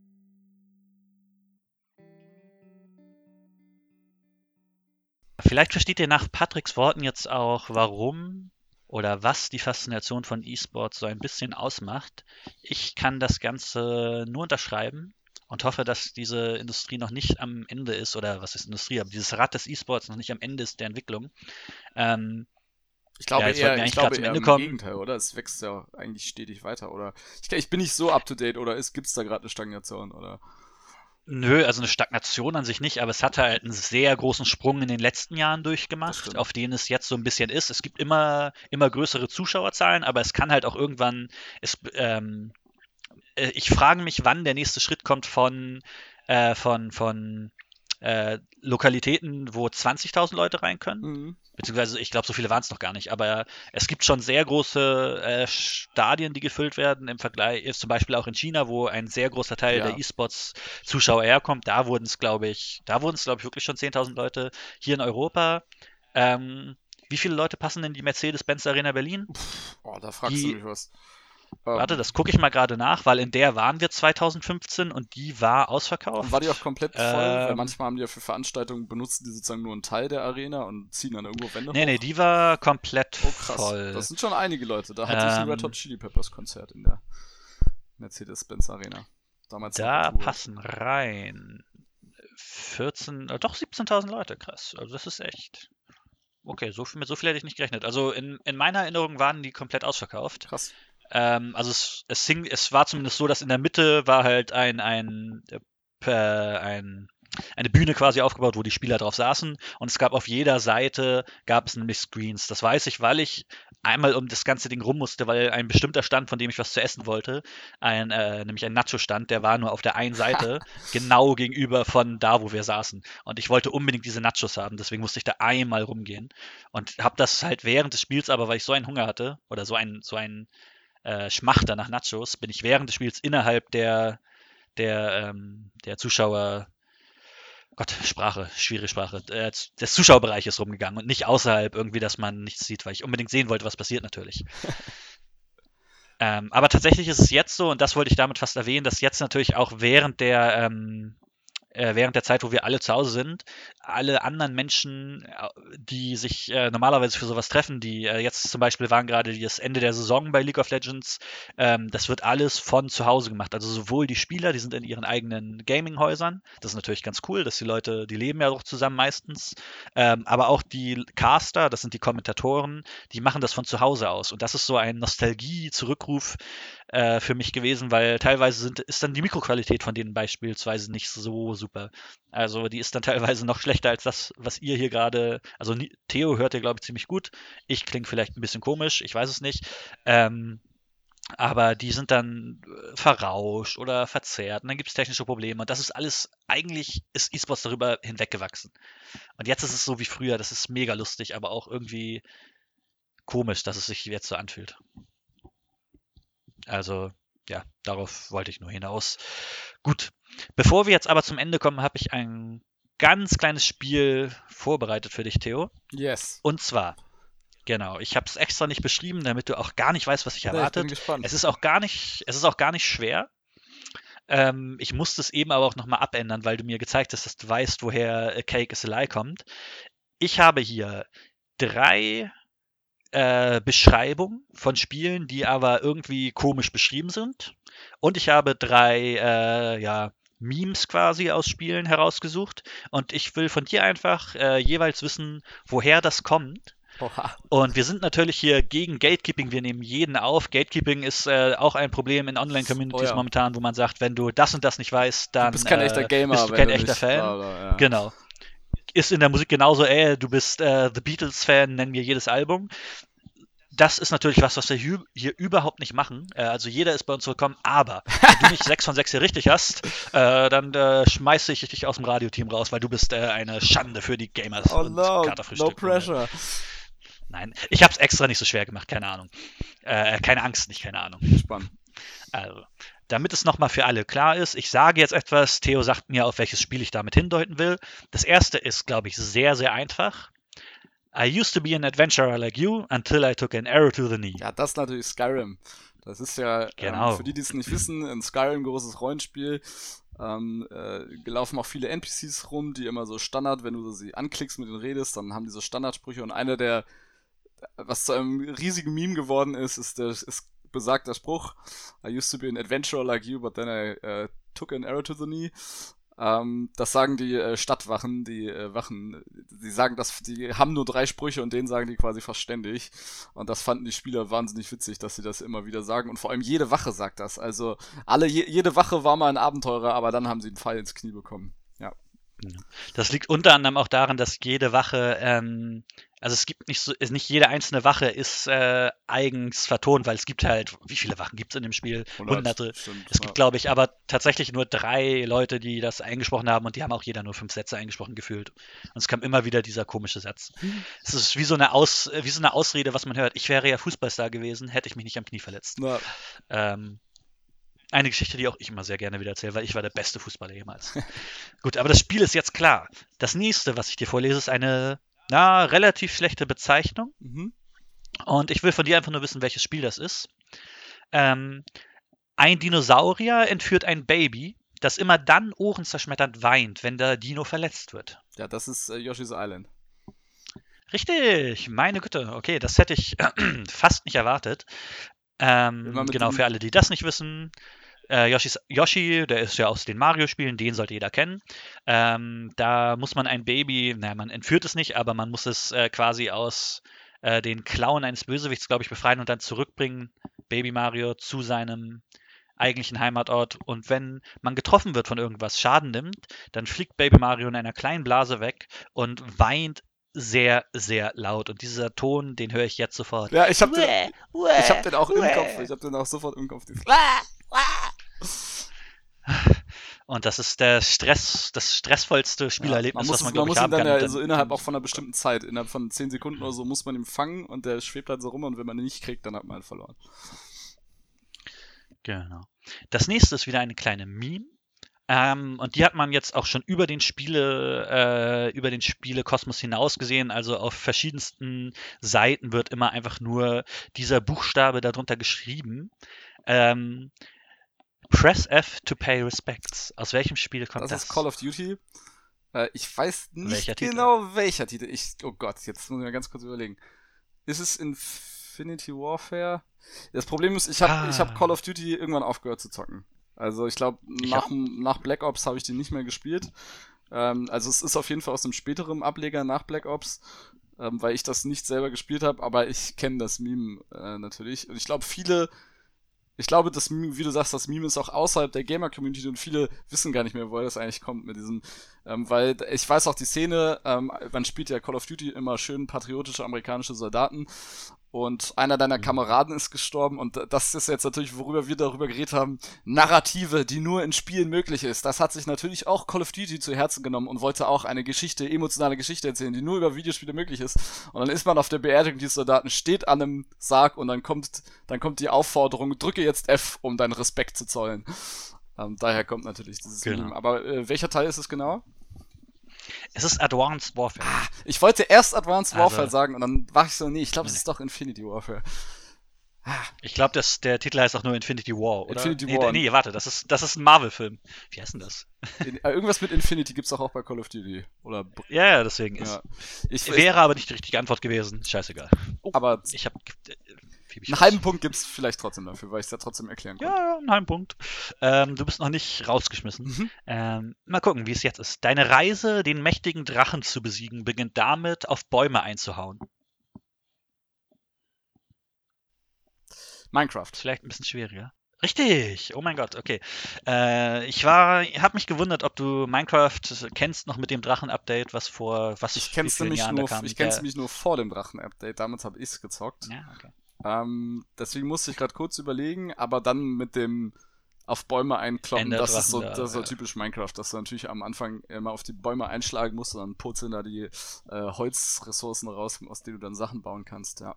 Minecraft ist übrigens ein tolles Spiel auch. Das wird manchmal so ein bisschen belächelt, weil das ja ähm, äh, Kinderspiel und keine Ahnung was, aber das hat eine riesige YouTuber-Szene hervorgebracht. Also viele YouTuber, Let's Player, Videospielleute, die man heute kennt, haben mit Minecraft Let's Plays angefangen. Ähm, und genau. ich finde das Spiel an sich auch einfach super. Das ist super kreativ. Es ist eine schöne, schöne Welt. Es hat auch was Melancholisches irgendwie, allein in dieser Welt dann Sachen zu bauen und so. Ich finde es ein klasse Spiel. Also, genau. Ja. Also egal, ob man es Multiplayer oder nicht spielt, ich muss tatsächlich sagen, ich habe es auch damals in der Alpha oder Beta mit Freunden gespielt und dann haben wir mal eine Zeit lang nicht mehr gespielt. Dann kam dieses Survival-Update, weil ähm, es gibt jetzt verschiedene Spielemodi. Einmal kann man äh, einfach den Kreativmodus spielen, wo ein nichts betrifft, wo man einfach bauen kann. Es gibt aber auch den Survival-Modus, wo man Hunger und Durst hat. Und ähm, den Spielmodus konnte ich nie so richtig, da bin ich nie so richtig reingekommen und irgendwann hat mich dann Minecraft auch verloren. Aber es ist gerade, glaube ich, es ist natürlich auch für Kinder perfekt das Spiel. Also wenn ihr junge Leute habt, denen ihr das Videospiele näher bringen wollt, tut es ja, tut es mit Minecraft, dann habt ihr sie verloren, weil dann sind sie nur noch in Minecraft. Aber tut es mit Minecraft, super Spiel. Aber es ist ein wunderschönes Spiel, wo man sich einfach mal drin verlieren kann. Äh, die nächste Meme ist eine sehr aktuelle tatsächlich. Mm. Die ist erst in den letzten ja, zwei, drei Monaten so richtig groß geworden. Oh, da bin ich gespannt, ob ich das ähm, Du siehst natürlich nicht die Bilder für alle, die annehmen, dass ich mir hier gerade Bilder zeige. Das wäre natürlich zu einfach, aber die Memes sind eigentlich auch nicht so schwer. Ähm, es ist nicht aus einem aktuellen Spiel. Es ist nur eine aktuelle, mm. gerade benutzte Meme, sehr groß. Äh, oh shit, here we go again. Ach, was war das denn nochmal? Ich muss. Ah, vielleicht kriege ich dich damit. Ja, ich muss, ich muss die ganze Zeit nur an. Ich bin ja mit Memes an sich auch. Ich bin nicht so im Meme-Game drin. Ja, okay. Ah, shit, here we go again. Hätte ich jetzt fast nicht erwartet. Erkennst du das denn überhaupt oder? Ich muss die ganze Zeit also... an, ich weiß, dass es das nicht ist, ich muss die ganze Zeit an Lethal Weapon denken. I'm too old for this shit. Was ja, natürlich okay, nichts ja. damit zu tun hat. Ähm, ja, das aber ist... das blockiert gerade meinen Kopf. Ich glaube, wenn du sagst, wenn du okay. sagst, dann habe ich so, ah, ja, klar, um, und dann kommt es mir wieder. Okay. Shit, here we go. Oder äh, ist das Meme nicht, Moment mal, Here we go again, ist es nicht so ein spieleunabhängiges Meme, was einfach so immer, wenn mal wieder zum Beispiel, ah, Skyrim wird veröffentlicht jetzt für den Taschenrechner und dann, ah, shit, here we go again, mal wieder 100 Stunden in Skyrim reinballern. Ähm, ja, das ist, ein, das ist ein Meme, was sehr in diesen Kontexten benutzt wird. Aber es ist tatsächlich, äh, also das wird bestimmt auch mal von Leuten benutzt außerhalb des Spiels, aber es gibt extra dafür eine Spieleszene, die äh, dann manchmal auch gefotoshoppt wird, dass es aussieht, als wäre es, wo du gerade Skyrim ansprichst, ähm, gab es das, letztens wurde wieder irgendeine neue Version angekündigt und dann wurde diesem Charakter ein, äh, ein Helm aufgesetzt, wie er aus äh, Skyrim ist. Also es ist schon eine Spielesache, ja, aber löse es auf, weiß nicht. Es ist aus GTA San Andreas. Also. Ah, ähm, ja. Es ist äh, der Hauptcharakter, den man spielt, äh, befindet sich da in einer äh, sehr prekären Lage und ähm, muss mal wieder was erledigen. Also es gibt, wer GTA kennt, man hat da so Missionen zu erledigen. Äh, das ist auch sehr allgemein gesprochen. Auf jeden Fall denkt er sich, oh nein, nicht schon wieder das. Und sagt halt, oh shit, here we go again. Ja, San Andreas war nie so meins, muss ich sagen. Es ist tatsächlich das erste GTA, mit dem ich in Berührung gekommen bei bin. Mir also, bei mir war es Vice City war- und GTA San Andreas war mir irgendwie zu albern und man konnte irgendwie dick werden und dünn und man konnte irgendwie mit irgendwelchen Dildos auf Passanten einprügeln und mit dem Jetpack rumfliegen und das war mir irgendwie alles zu. Ich fand es, Das, das mochte ich hört sich eher nach Nein, nein, nein, nein, nein, nein, ich meine GTA, nicht, ich meine, es, ich- es geht auch in GTA. Ganz bewusst verwechsel ich nicht äh, mit Saints Row. Saints Row hat sich ja sozusagen den Teil von GTA genommen und das dann auf die Spitze getrieben als eigenes Genau. Konzept, was ja vollkommen in Ordnung ist. Und GTA ist dann wieder eher so ein bisschen ernstere Gefilde zurückgegangen oder realistischere Gefilde mit GTA 4. GTA 5 übrigens genau das gleiche, ist wieder ein bisschen abgedrehter im Vergleich zu GTA 4. Fand ich wieder weniger Mhm. geil. Also für mich waren eher so, so GTA 3, Y City 4, so die eher ein bisschen realistischeren, die mochte ich immer lieber. Weil das mich so an so Gangsterfilme und so erinnert hat, die ich auch gerne gucke. und San Andreas und Teil 5 erinnern mich nicht an Gangsterfilme, die erinnern mich an ähm, YouTube-Humor irgendwie. Jetzt so ganz plump gesagt. Da muss doch Mafia eigentlich eins. Oh, super gern Mafia spielen 1 für ist so ein gutes Spiel. Ach, I love it. Ja. Das sind gute Sachen. Okay. Das letzte, ganz schnell nur, ist eine schlechte Beschreibung, wo ich, wenn ich sie hier gerade lese, merke, dass es auch auf mehrere Sachen zutreffen könnte, aber vielleicht triffst du ja das, was ich äh, wollte. Ähm, wobei eigentlich trifft es nur auf eine Sache zu. Äh, technisch gesehen bist du zwar kein Furry, aber ihr, also du und deine Feinde, zieht euch gerne wie Tiere an und tragt Masken, um, gegen, um euch gegenseitig festzubinden und zu schlagen. Ab und zu sind sogar Elektrizität oder Tentakel involviert. Also spontan würde das echt auf sehr viele Spiele zu treffen. Wahrscheinlich muss ich auf die Details achten, dass das. Also, du und alle anderen, ihr seid eigentlich Furries oder eigentlich nicht, oder? Nein, ihr seid eigentlich keine Furries, aber ihr zieht euch gerne wie Tiere an und setzt Masken auf, um euch gegenseitig zu schlagen und irgendwo festzubinden. Ab und zu sind sogar Elektri Ab und zu sind sogar Elektrizität und Tentakel involviert. Es ist extra eine schlechte Beschreibung, also ich merke auch, dass es äh, da vielleicht etwas schwieriger ist, aber Elektrizität und Tentakel. Muss ich eher an Pokémon denken, aber die ziehen sich ja, da zieht sich ja keiner irgendwelche Masken auf. Ja. Also ein bisschen, also ein bisschen muss ich jetzt an Persona 5 denken. Ähm, Das Spiel habe ich tatsächlich nicht gespielt, ähm, aber ich weiß, was du meinst. bei, Perso wobei bei Persona da 5 an- ziehen die Masken auf. Äh, die haben Hm. Codenamen, die an Tiere angelehnt sind, na Fox und Panther und so. Und sehen auch so ein bisschen so aus. Die eine hat so einen kleinen Fuchsschwanz hinten dran und keine Ahnung was. Ähm, und die haben Fähigkeiten, die auch Elektrizität und Tentakel involvieren und kloppen sich damit. Aha. Also ist wahrscheinlich nicht das, aber was du gemeint hast. Mas setzen seine Gegner sich auch Masken auf oder sind die Gegner in Persona nicht so Dämonen und alles mögliche? Das stimmt. Man, Das nur man selber, nur man selber hat Masken auf, die man sich dann Ich kann es nicht bewerten, ob es auch auf Persona äh, zutrifft. Was ich meinte, war Spider-Man PS4, der Titel, der ja Ah, letztes Jahr rauskam, vorletztes Jahr. Masken genau, also die auf? Elektrizität. Ja, die Da setzen sich ich ja Masken nicht auf drauf und setzen die Tiere an. Da wäre ich niemals Genau, drauf also- gekommen. Das, das, das würde ich nicht mit. A, weil es ein Lizenzspiel ist. Ich habe natürlich an. Also da, da bin ich einfach nicht so. Da, da denkt mein Hirn dann nicht so dran. Kann ich nur empfehlen, super Spiel. Ja, also ich wollte es mir auch, ich wollte es mir auch irgendwann mal holen. Das ist schon auf meiner Liste. Obwohl ich generell, das ist nochmal ein Riesenthema, aber Open Worlds bin ich in den meisten Fällen auch nicht mehr so ein riesen, riesen Fan von. Ähm, ich habe tatsächlich lieber so Last of Us mäßig eine stringente Geschichte als eine riesige Open World, die so aufgebläht ist mit lauter Krams. Mag ich gar nicht mehr so. Weil es auch mittlerweile jedes Spiel auf Zwang machen muss. Gefühlt. Vollkommen. Genau, also Elektrizität und Tentakel, das sind einfach die beiden Gegner, die vorkommen, Elektro und äh, Dr. Octopus. Wobei das Aber hat der, die haben, die, haben die alle Masken auf in dem Spiel? War eigentlich bei, also ich kenne die Spider-Man-Comics von früher und da weiß ich, dass halt manche haben halt einfach so Superkräfte. Also da gibt's ja diesen, Genau, diesen also komischen äh, Raven, diesen Jäger, der hat ja keine Maske auf, der hat einfach nur so einen Pelzmantel an.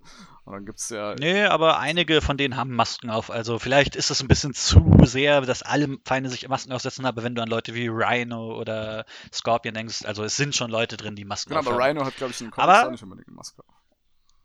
Nicht immer. Manchmal ist er ja auch in der Mitte daraus. Egal. War vielleicht nicht so gut beschrieben. Du hast 5 von 6, du bestehst. Eigentlich hast du 5 von 5, wenn wir das letzte rausnehmen. Du darfst weiter ein Kater sein. Und du darfst dich Yes! weiter Videospieler nennen. Ähm, weil ich bin die einzige Instanz, die das entscheiden darf. So. Äh, wir haben jetzt insgesamt, die Aufnahme zeigt fast 1,50 an. Ähm, ich würde mal sagen, wenn wir 1,40. die. Ja, dann ist es vielleicht auch nur 1,40, zu denen wir dann aber auch tatsächlich noch die Beiträge zuschreiben müssen. Ähm, denn ihr da draußen, wir haben uns die Beiträge natürlich vorher angehört und müssen die jetzt dazwischen schneiden, denn diese Folge, die findet ihr nur online. Was ihr vielleicht auch zwischendurch gemerkt habt, ist nämlich damit begründet, also ihr habt vielleicht bemerkt, dass keine Musik zwischendurch gespielt wurde, wie sonst bei unseren Sendungen. Deswegen empfehlen wir jetzt euch ein paar Songs. Wir haben uns diesmal Songs aus äh, Videospielen tatsächlich rausgesucht. Aber radiotaugliche diese Songs, Songs muss man dazu sagen. radiotaugliche Songs, genau. Wir, wir könnten natürlich auch tausende verschiedene Spiele, äh, Soundtracks ähm, empfehlen, wie zum Beispiel die Ori-Titel, Hotline Miami, Dark Souls. Darüber haben wir vorher in Hauf und Menge geredet. Darum geht es jetzt aber nicht. Jeder von uns hat sich drei Songs rausgesucht, die auf unsere Katerfrühstück-Playlist, die ihr bei Spotify auf jeden Fall findet. Ich weiß gar nicht, ob, Ja. wo ihr sie noch findet, aber ihr findet sie auf jeden Fall bei Spotify. Diese Songs kommen darauf. Ähm, genau. Theo, was ist dein erster Song, den du für die Spotify-Playlist rausgesucht hast? Ähm, ja, willst du anfangen? äh, ich, ich muss gerade nochmal Spotify öffnen und es lädt gerade. Ah, okay. Ja, ich habe mir das hier aufgelassen. Also, mein erster Song, den ich rausgesucht habe, kommt aus einem Spiel, das hätten wir eigentlich auch bei, auch bei der Narrativen erwähnen können.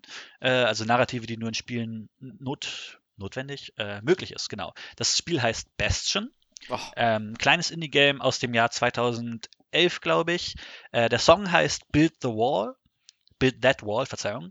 Äh, ist geschrieben von Darren Korb und gesungen von Ashley Barrett. Ein wunderschöner Song, der äh, ein, gleichzeitig äh, eine, eine Hoffnungslosigkeit hervorrufen kann und gleichzeitig aber auch Hoffnung geben kann. Also das ist ein dualer Song, der auf jeden Fall wunderschön ist.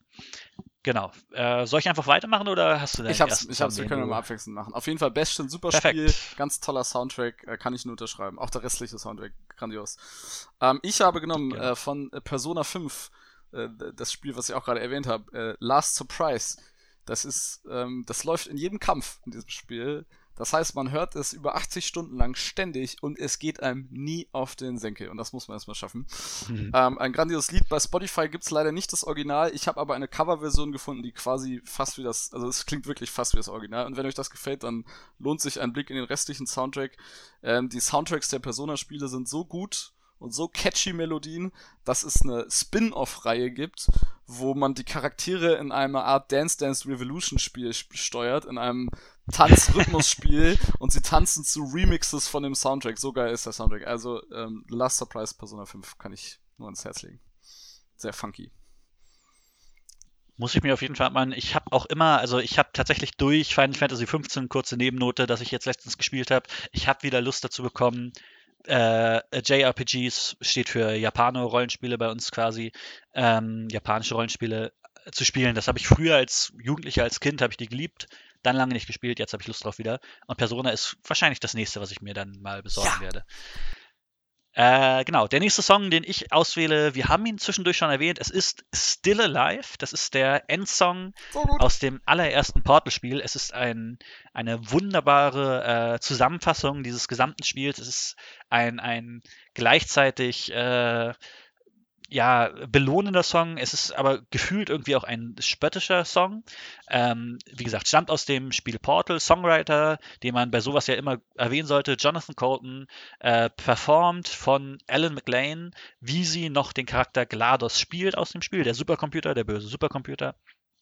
Ähm, es ist einfach ein tolles, toller Song, der nach diesem Spiel, was ja eh schon äh, belohnend ist, wenn man ein Rätsel äh, löst, das ist ja eh schon ein belohnendes Gefühl und dieser Song ist einfach nochmal die ultimative Belohnung. Äh, sehr gute Wahl. Hättest, hätte du's, hättest du es nicht genommen, hätte ich es auf jeden Fall genommen. Ähm, da muss ich auch immer als Genau. erstes dran denken bei Songs in Videospielen, also so Songs im Sinne von mit Lyrics. Ähm, weil, weil das ist einfach, es kommt auch total überraschend. Also wenn du es das erste Mal spielst und dann kommt der Abspann und dann läuft dieses Lied, es, es hat mich total überrascht. Ist super lustig und rückt auch die Charaktere, also glattes nochmal in so einen neuen Kontext. Also das Genau. erzählt ja nochmal so eine kleine, Gesch also so eine Geschichte, die man vorher so, ah, okay, mm, mm. Ähm, sehr schönes Lied. Ähm, Du sprichst es an, es ist total überraschend. Ähm, ich weiß gar nicht, ich war es vorher auch von Videospielen nicht gewohnt. Seitdem, ähm, weiß nicht, fällt mir das immer öfter auf. Ich denk, kann mir auch vorstellen, dass Valve damit selber ähm, ja, das so ein bisschen eingeführt hat, dass man das am Ende macht, wie das ja oft auch bei Filmen am Ende so der ein, Credits. So ein Lied in den Credits. ist. Ja, das habe ich äh, vor Genau. Portal, kann ich mich nicht erinnern, dass ich das schon mal, obwohl den GTA-Teilen gab es, glaube ich, auch schon so spezielle Tracks im Abspann. Bin ich mir gerade nicht mehr sicher. Ja, okay, gut, das könnte natürlich sein. ähm, aber auf jeden Fall in neuerer Zeit öfters. Mein drittes Lied. Genau. Ich will es natürlich nicht Portal, äh, ganz kurz, ich will es nicht Portal alleine zuschreiben, bevor hier gleich irgendjemand sagt, das war aber so und so. Für mich ist es halt Portal, die das zuerst gemacht haben. Dein äh, zweites Lied. Ja, das, da kann ich mich direkt anschließen. Das ist nämlich auch ein Lied, was in einem Abspann läuft. Ähm, Take Us Back von Layla Diane. Das läuft am Ende von der ersten Staffel Walking Dead von dem Tay-Tay-Spiel. Oh. Ähm, ein, äh, ja, haben wir vorhin auch angerissen, ein interaktives Spiel. Ähm, und das endet wirklich sehr emotional. Also Genau. da habe ich geheult und ich heule wirklich sehr selten bei ähm, Filmen oder Spielen oder sonst was. Und da muss, da musste ich wirklich heulen und dann kommt am Ende noch dieses Lied, was auch wirklich traurig ist. Ähm, total krass. Ist aber, glaube ich, ein, ähm, wie nennt sich das? Es wurde nicht extra fürs Spiel gemacht, sozusagen. Also ich glaube, die Künstlerin macht auch so Musik und das ist einfach von allen ihrer Alben, also jetzt nichts sozusagen nur für das Spiel komponiert. Aber ich verbinde es sehr stark mit diesem Spiel, deswegen ist es hier auf dieser Liste. Ja, äh, ich muss auch sagen, ich habe tatsächlich, äh, kann ich nochmal an ein voriges Thema anschließen, über das wir geredet haben. Ähm, äh, Walking Dead nie alleine zu Ende gespielt, sondern ich habe es in einem Stream verfolgt, wie jemand es gespielt hat. Und auch selbst da, ohne diese ludologische äh, Komponente für mich selber, ein so schönes Ende, ein so emotionales Ende, das durch diesen Song nochmal perfekt abgeschlossen wird. Ähm, super Wahl. Also hast du echt gut. Und wo du es angesprochen hast, Spiele, die nicht extra, äh, Songs, die nicht extra für das Spiel geschrieben wurden. Ähm, einige von euch kennen vielleicht die Band VNV Nation. VNV Nation. Äh, die haben für das schöne Spiel Hellblade Senua Sacrifice einen Song geschrieben, ähm, der auch in den Endcredits abläuft, beziehungsweise wo es auch sehr schöne Zusammenschnitte sogar von den eigenen Entwicklern gibt. Senua, Hellblade Senua Sacrifice, für alle, die das Spiel nicht kennen, ein Spiel, das sehr mit äh, Themen wie Depression, äh, Psychose und äh, verschiedenen anderen Sachen spielt. Äh, nicht spielt, es spielt nicht mit den Themen, sondern es spricht diese Themen an, es geht damit um und es äh, macht es wirklich auf eine zutiefst äh, berührende Art. Es hat auch, die Entwickler haben auch mit verschiedenen Professoren und Medizinern zusammengearbeitet, damit sie halt nicht, wie es so oft auch in Filmen oder Spielen der Fall ist, äh, diese Sachen falsch darstellen. Ja. Und ähm, dieser Song nimmt einen ein bisschen raus aus dem äh, keltisch-Wikinger-Thema, was währenddessen im Spiel läuft, passt aber trotzdem so gut. Und ähm, ich habe ehrlich gesagt gerade den Titel äh, da, Illusion, also Illusion. Illusion heißt der Song. Ein ähm, sehr ja, traurig. Ist, er ist nicht nur traurig, er ist auch äh, zurückblickend auf eine schöne Zeit. Ein wunderschönes, wunderschönes Lied. Hellblade, das ist tatsächlich ein Spiel, das muss ich unbedingt noch weiterspielen. Ich hab's, ich hab's auf der Playstation, ich hab's angefangen ähm, und hab's, es war eine intensive Erfahrung, die ersten zwei Stunden, die ich gespielt habe, aber ich hab's irgendwie, ähm, vielleicht auch gerade weil es so intensiv war, äh, ich habe das Gefühl, man muss sehr in der richtigen Stimmung sein, um sich darauf einzulassen. Ähm, muss, man, muss ich unbedingt Also das Gameplay ist- Und das Gameplay, das kommt noch dazu, war jetzt okay. Genau. War jetzt, es war jetzt auch nicht schlimm, ist- aber es war jetzt auch nicht die Genau. begeisternd. Also ich kann es dir nur empfehlen, das Gameplay ist halt relativ repetitiv. Das ist das Problem, glaube ich, was man hat. Ähm, aber wie gesagt, wenn man es über einen gewissen Punkt geschafft hat, dann äh, ist es nicht mehr so repetitiv, weil sich dann auch die Art der Rätsel, die immer noch gleich gelöst werden, aber der Aufbau löst, äh, ändert sich ein bisschen. Und die Kämpfe, auch wenn es noch mehr werden, ähm, sind so gut inszeniert, dass es einfach, es ist einfach gut. Ich werde es mal finden, wir nochmal. Ich, ich hab's ja auch. Also Ja. Aber wie gesagt, fühl dich nicht gezwungen. Ne? Niemand soll sich gezwungen fühlen zu irgendwas. Spielt, was ihr wollt. Das ist auch mein größtes Problem. wunderbar. Das kennen ja auch viele. Ich weiß nicht, ob es bei dir auch so ist. Der berühmte Stapel der Schande. Ähm, äh, sowohl Der Backlog, was, ja. äh, Bücher angeht, aber bei Spielen bei mir auch ganz schlimm. Vor allem, ja, also ich hab's, ich habe Mhm. auch, also sie sind in meinem Besitz schon viele Spiele, die ich mir in irgendwelchen Ja. Angeboten gekauft habe und dann nie richtig gespielt habe oder nur angefangen habe oder so. Und auch einer weiteren Gründe, warum ich mittlerweile diese riesigen Open Worlds nicht mehr sehen kann, weil ich da, dafür auch gar nicht mehr die Zeit. Da möchte ich lieber so ein schönes Spiel wie Hellblade, was dauert ja, glaube ich, auch nur acht oder zehn Stunden oder so, oder? Also korrigiere mich, wenn ich da falsch Mm. liege, aber es ist, glaube ich, Ja, ungefähr. Ich weiß gar nicht, was wir gebraucht Ich glaube, in Ich so- in dem Dreh- in dem Dreh, also zumindest habe ich so im Kopf. Ja. Ähm, und dann habe ich sowas tausendmal lieber mittlerweile und wenn man, gerade wenn man so einen großen Backlog hat, genau. Ähm, ja, mein dritter Song ähm, ist äh, ein Civilization-Song. Ähm, und zwar Uh. Baba Yetu von Civilization 4 war das der Intro-Song, der im Intro lief, von Christopher Tin.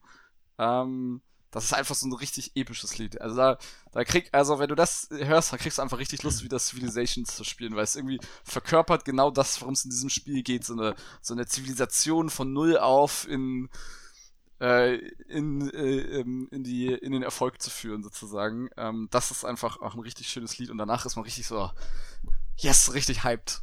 Ähm, und auch richtig schön, richtig schön eingespielt mit einem schönen Chor. Ähm, und oh, jetzt bereue ich es mir es nicht nochmal gegoogelt zu haben. Es ist nämlich gesungen in einer afrikanischen Sprache und ich weiß gerade leider nicht welcher. Das hätte ich mir nochmal angucken müssen. Aber sehr Ja, schön. das äh, ist jetzt hoffentlich kein großes Problem, gerade weil du es ja auch anerkennst. Ähm, ich muss tatsächlich sagen, ich kann mich nicht mehr dran erinnern. Äh, wenn ich es höre, ich werde es mir hiernach gleich mal anhören, werde ich mich wahrscheinlich erinnern. Ähm, Ich habe jetzt, aber ja, diese, nur weil ich den diese, Titel gesagt habe, habe ich schon wieder die Melodie im Kopf. Das ist echt super. diese, auch die Musik bei Civilizations hat einen immer zu diesem, hat einem immer irgendwie dazu gebracht, ein Abenteuer erleben zu wollen. Also Ja. ich hatte fast immer Lust, ich habe oder habe auch jetzt immer fast noch Lust, wenn ich das höre. Äh, ja, eigentlich müsste man jetzt rausgehen. Ist nicht so gut gerade, aber naja. ja. Ähm, genau. Ne, gut, das waren unsere insgesamt sechs Lieder, die ihr auf unserer Spotify-Playlist finden werdet. Äh, genau. Haben wir noch irgendwas anderes zu sagen? Theo, gibt es noch irgendwas, worauf wir gar nicht eingegangen sind, was du in kurzen Sätzen haben, vielleicht äh, noch in die Welt zum Thema Videospiele Also in kurzen haben, Sätzen? Wir Natürlich, haben, wir können über vieles wir haben, reden. Es gibt so, also man muss, das ist ja ein ganzes Medium, ne? Also das kann man natürlich, jetzt haben, Mhm. sind wir fast zwei Stunden hier am Schnacken, ähm, müssen jetzt auch mal beenden das Ganze. Ähm, da kann man, also es gibt Podcasts, die, der ganze Podcast, tausende von Podcasts, die sich nur um Videospiele drehen und die verschiedenen Thematiken, da, also das zwei Stunden reichen da lange nicht aus.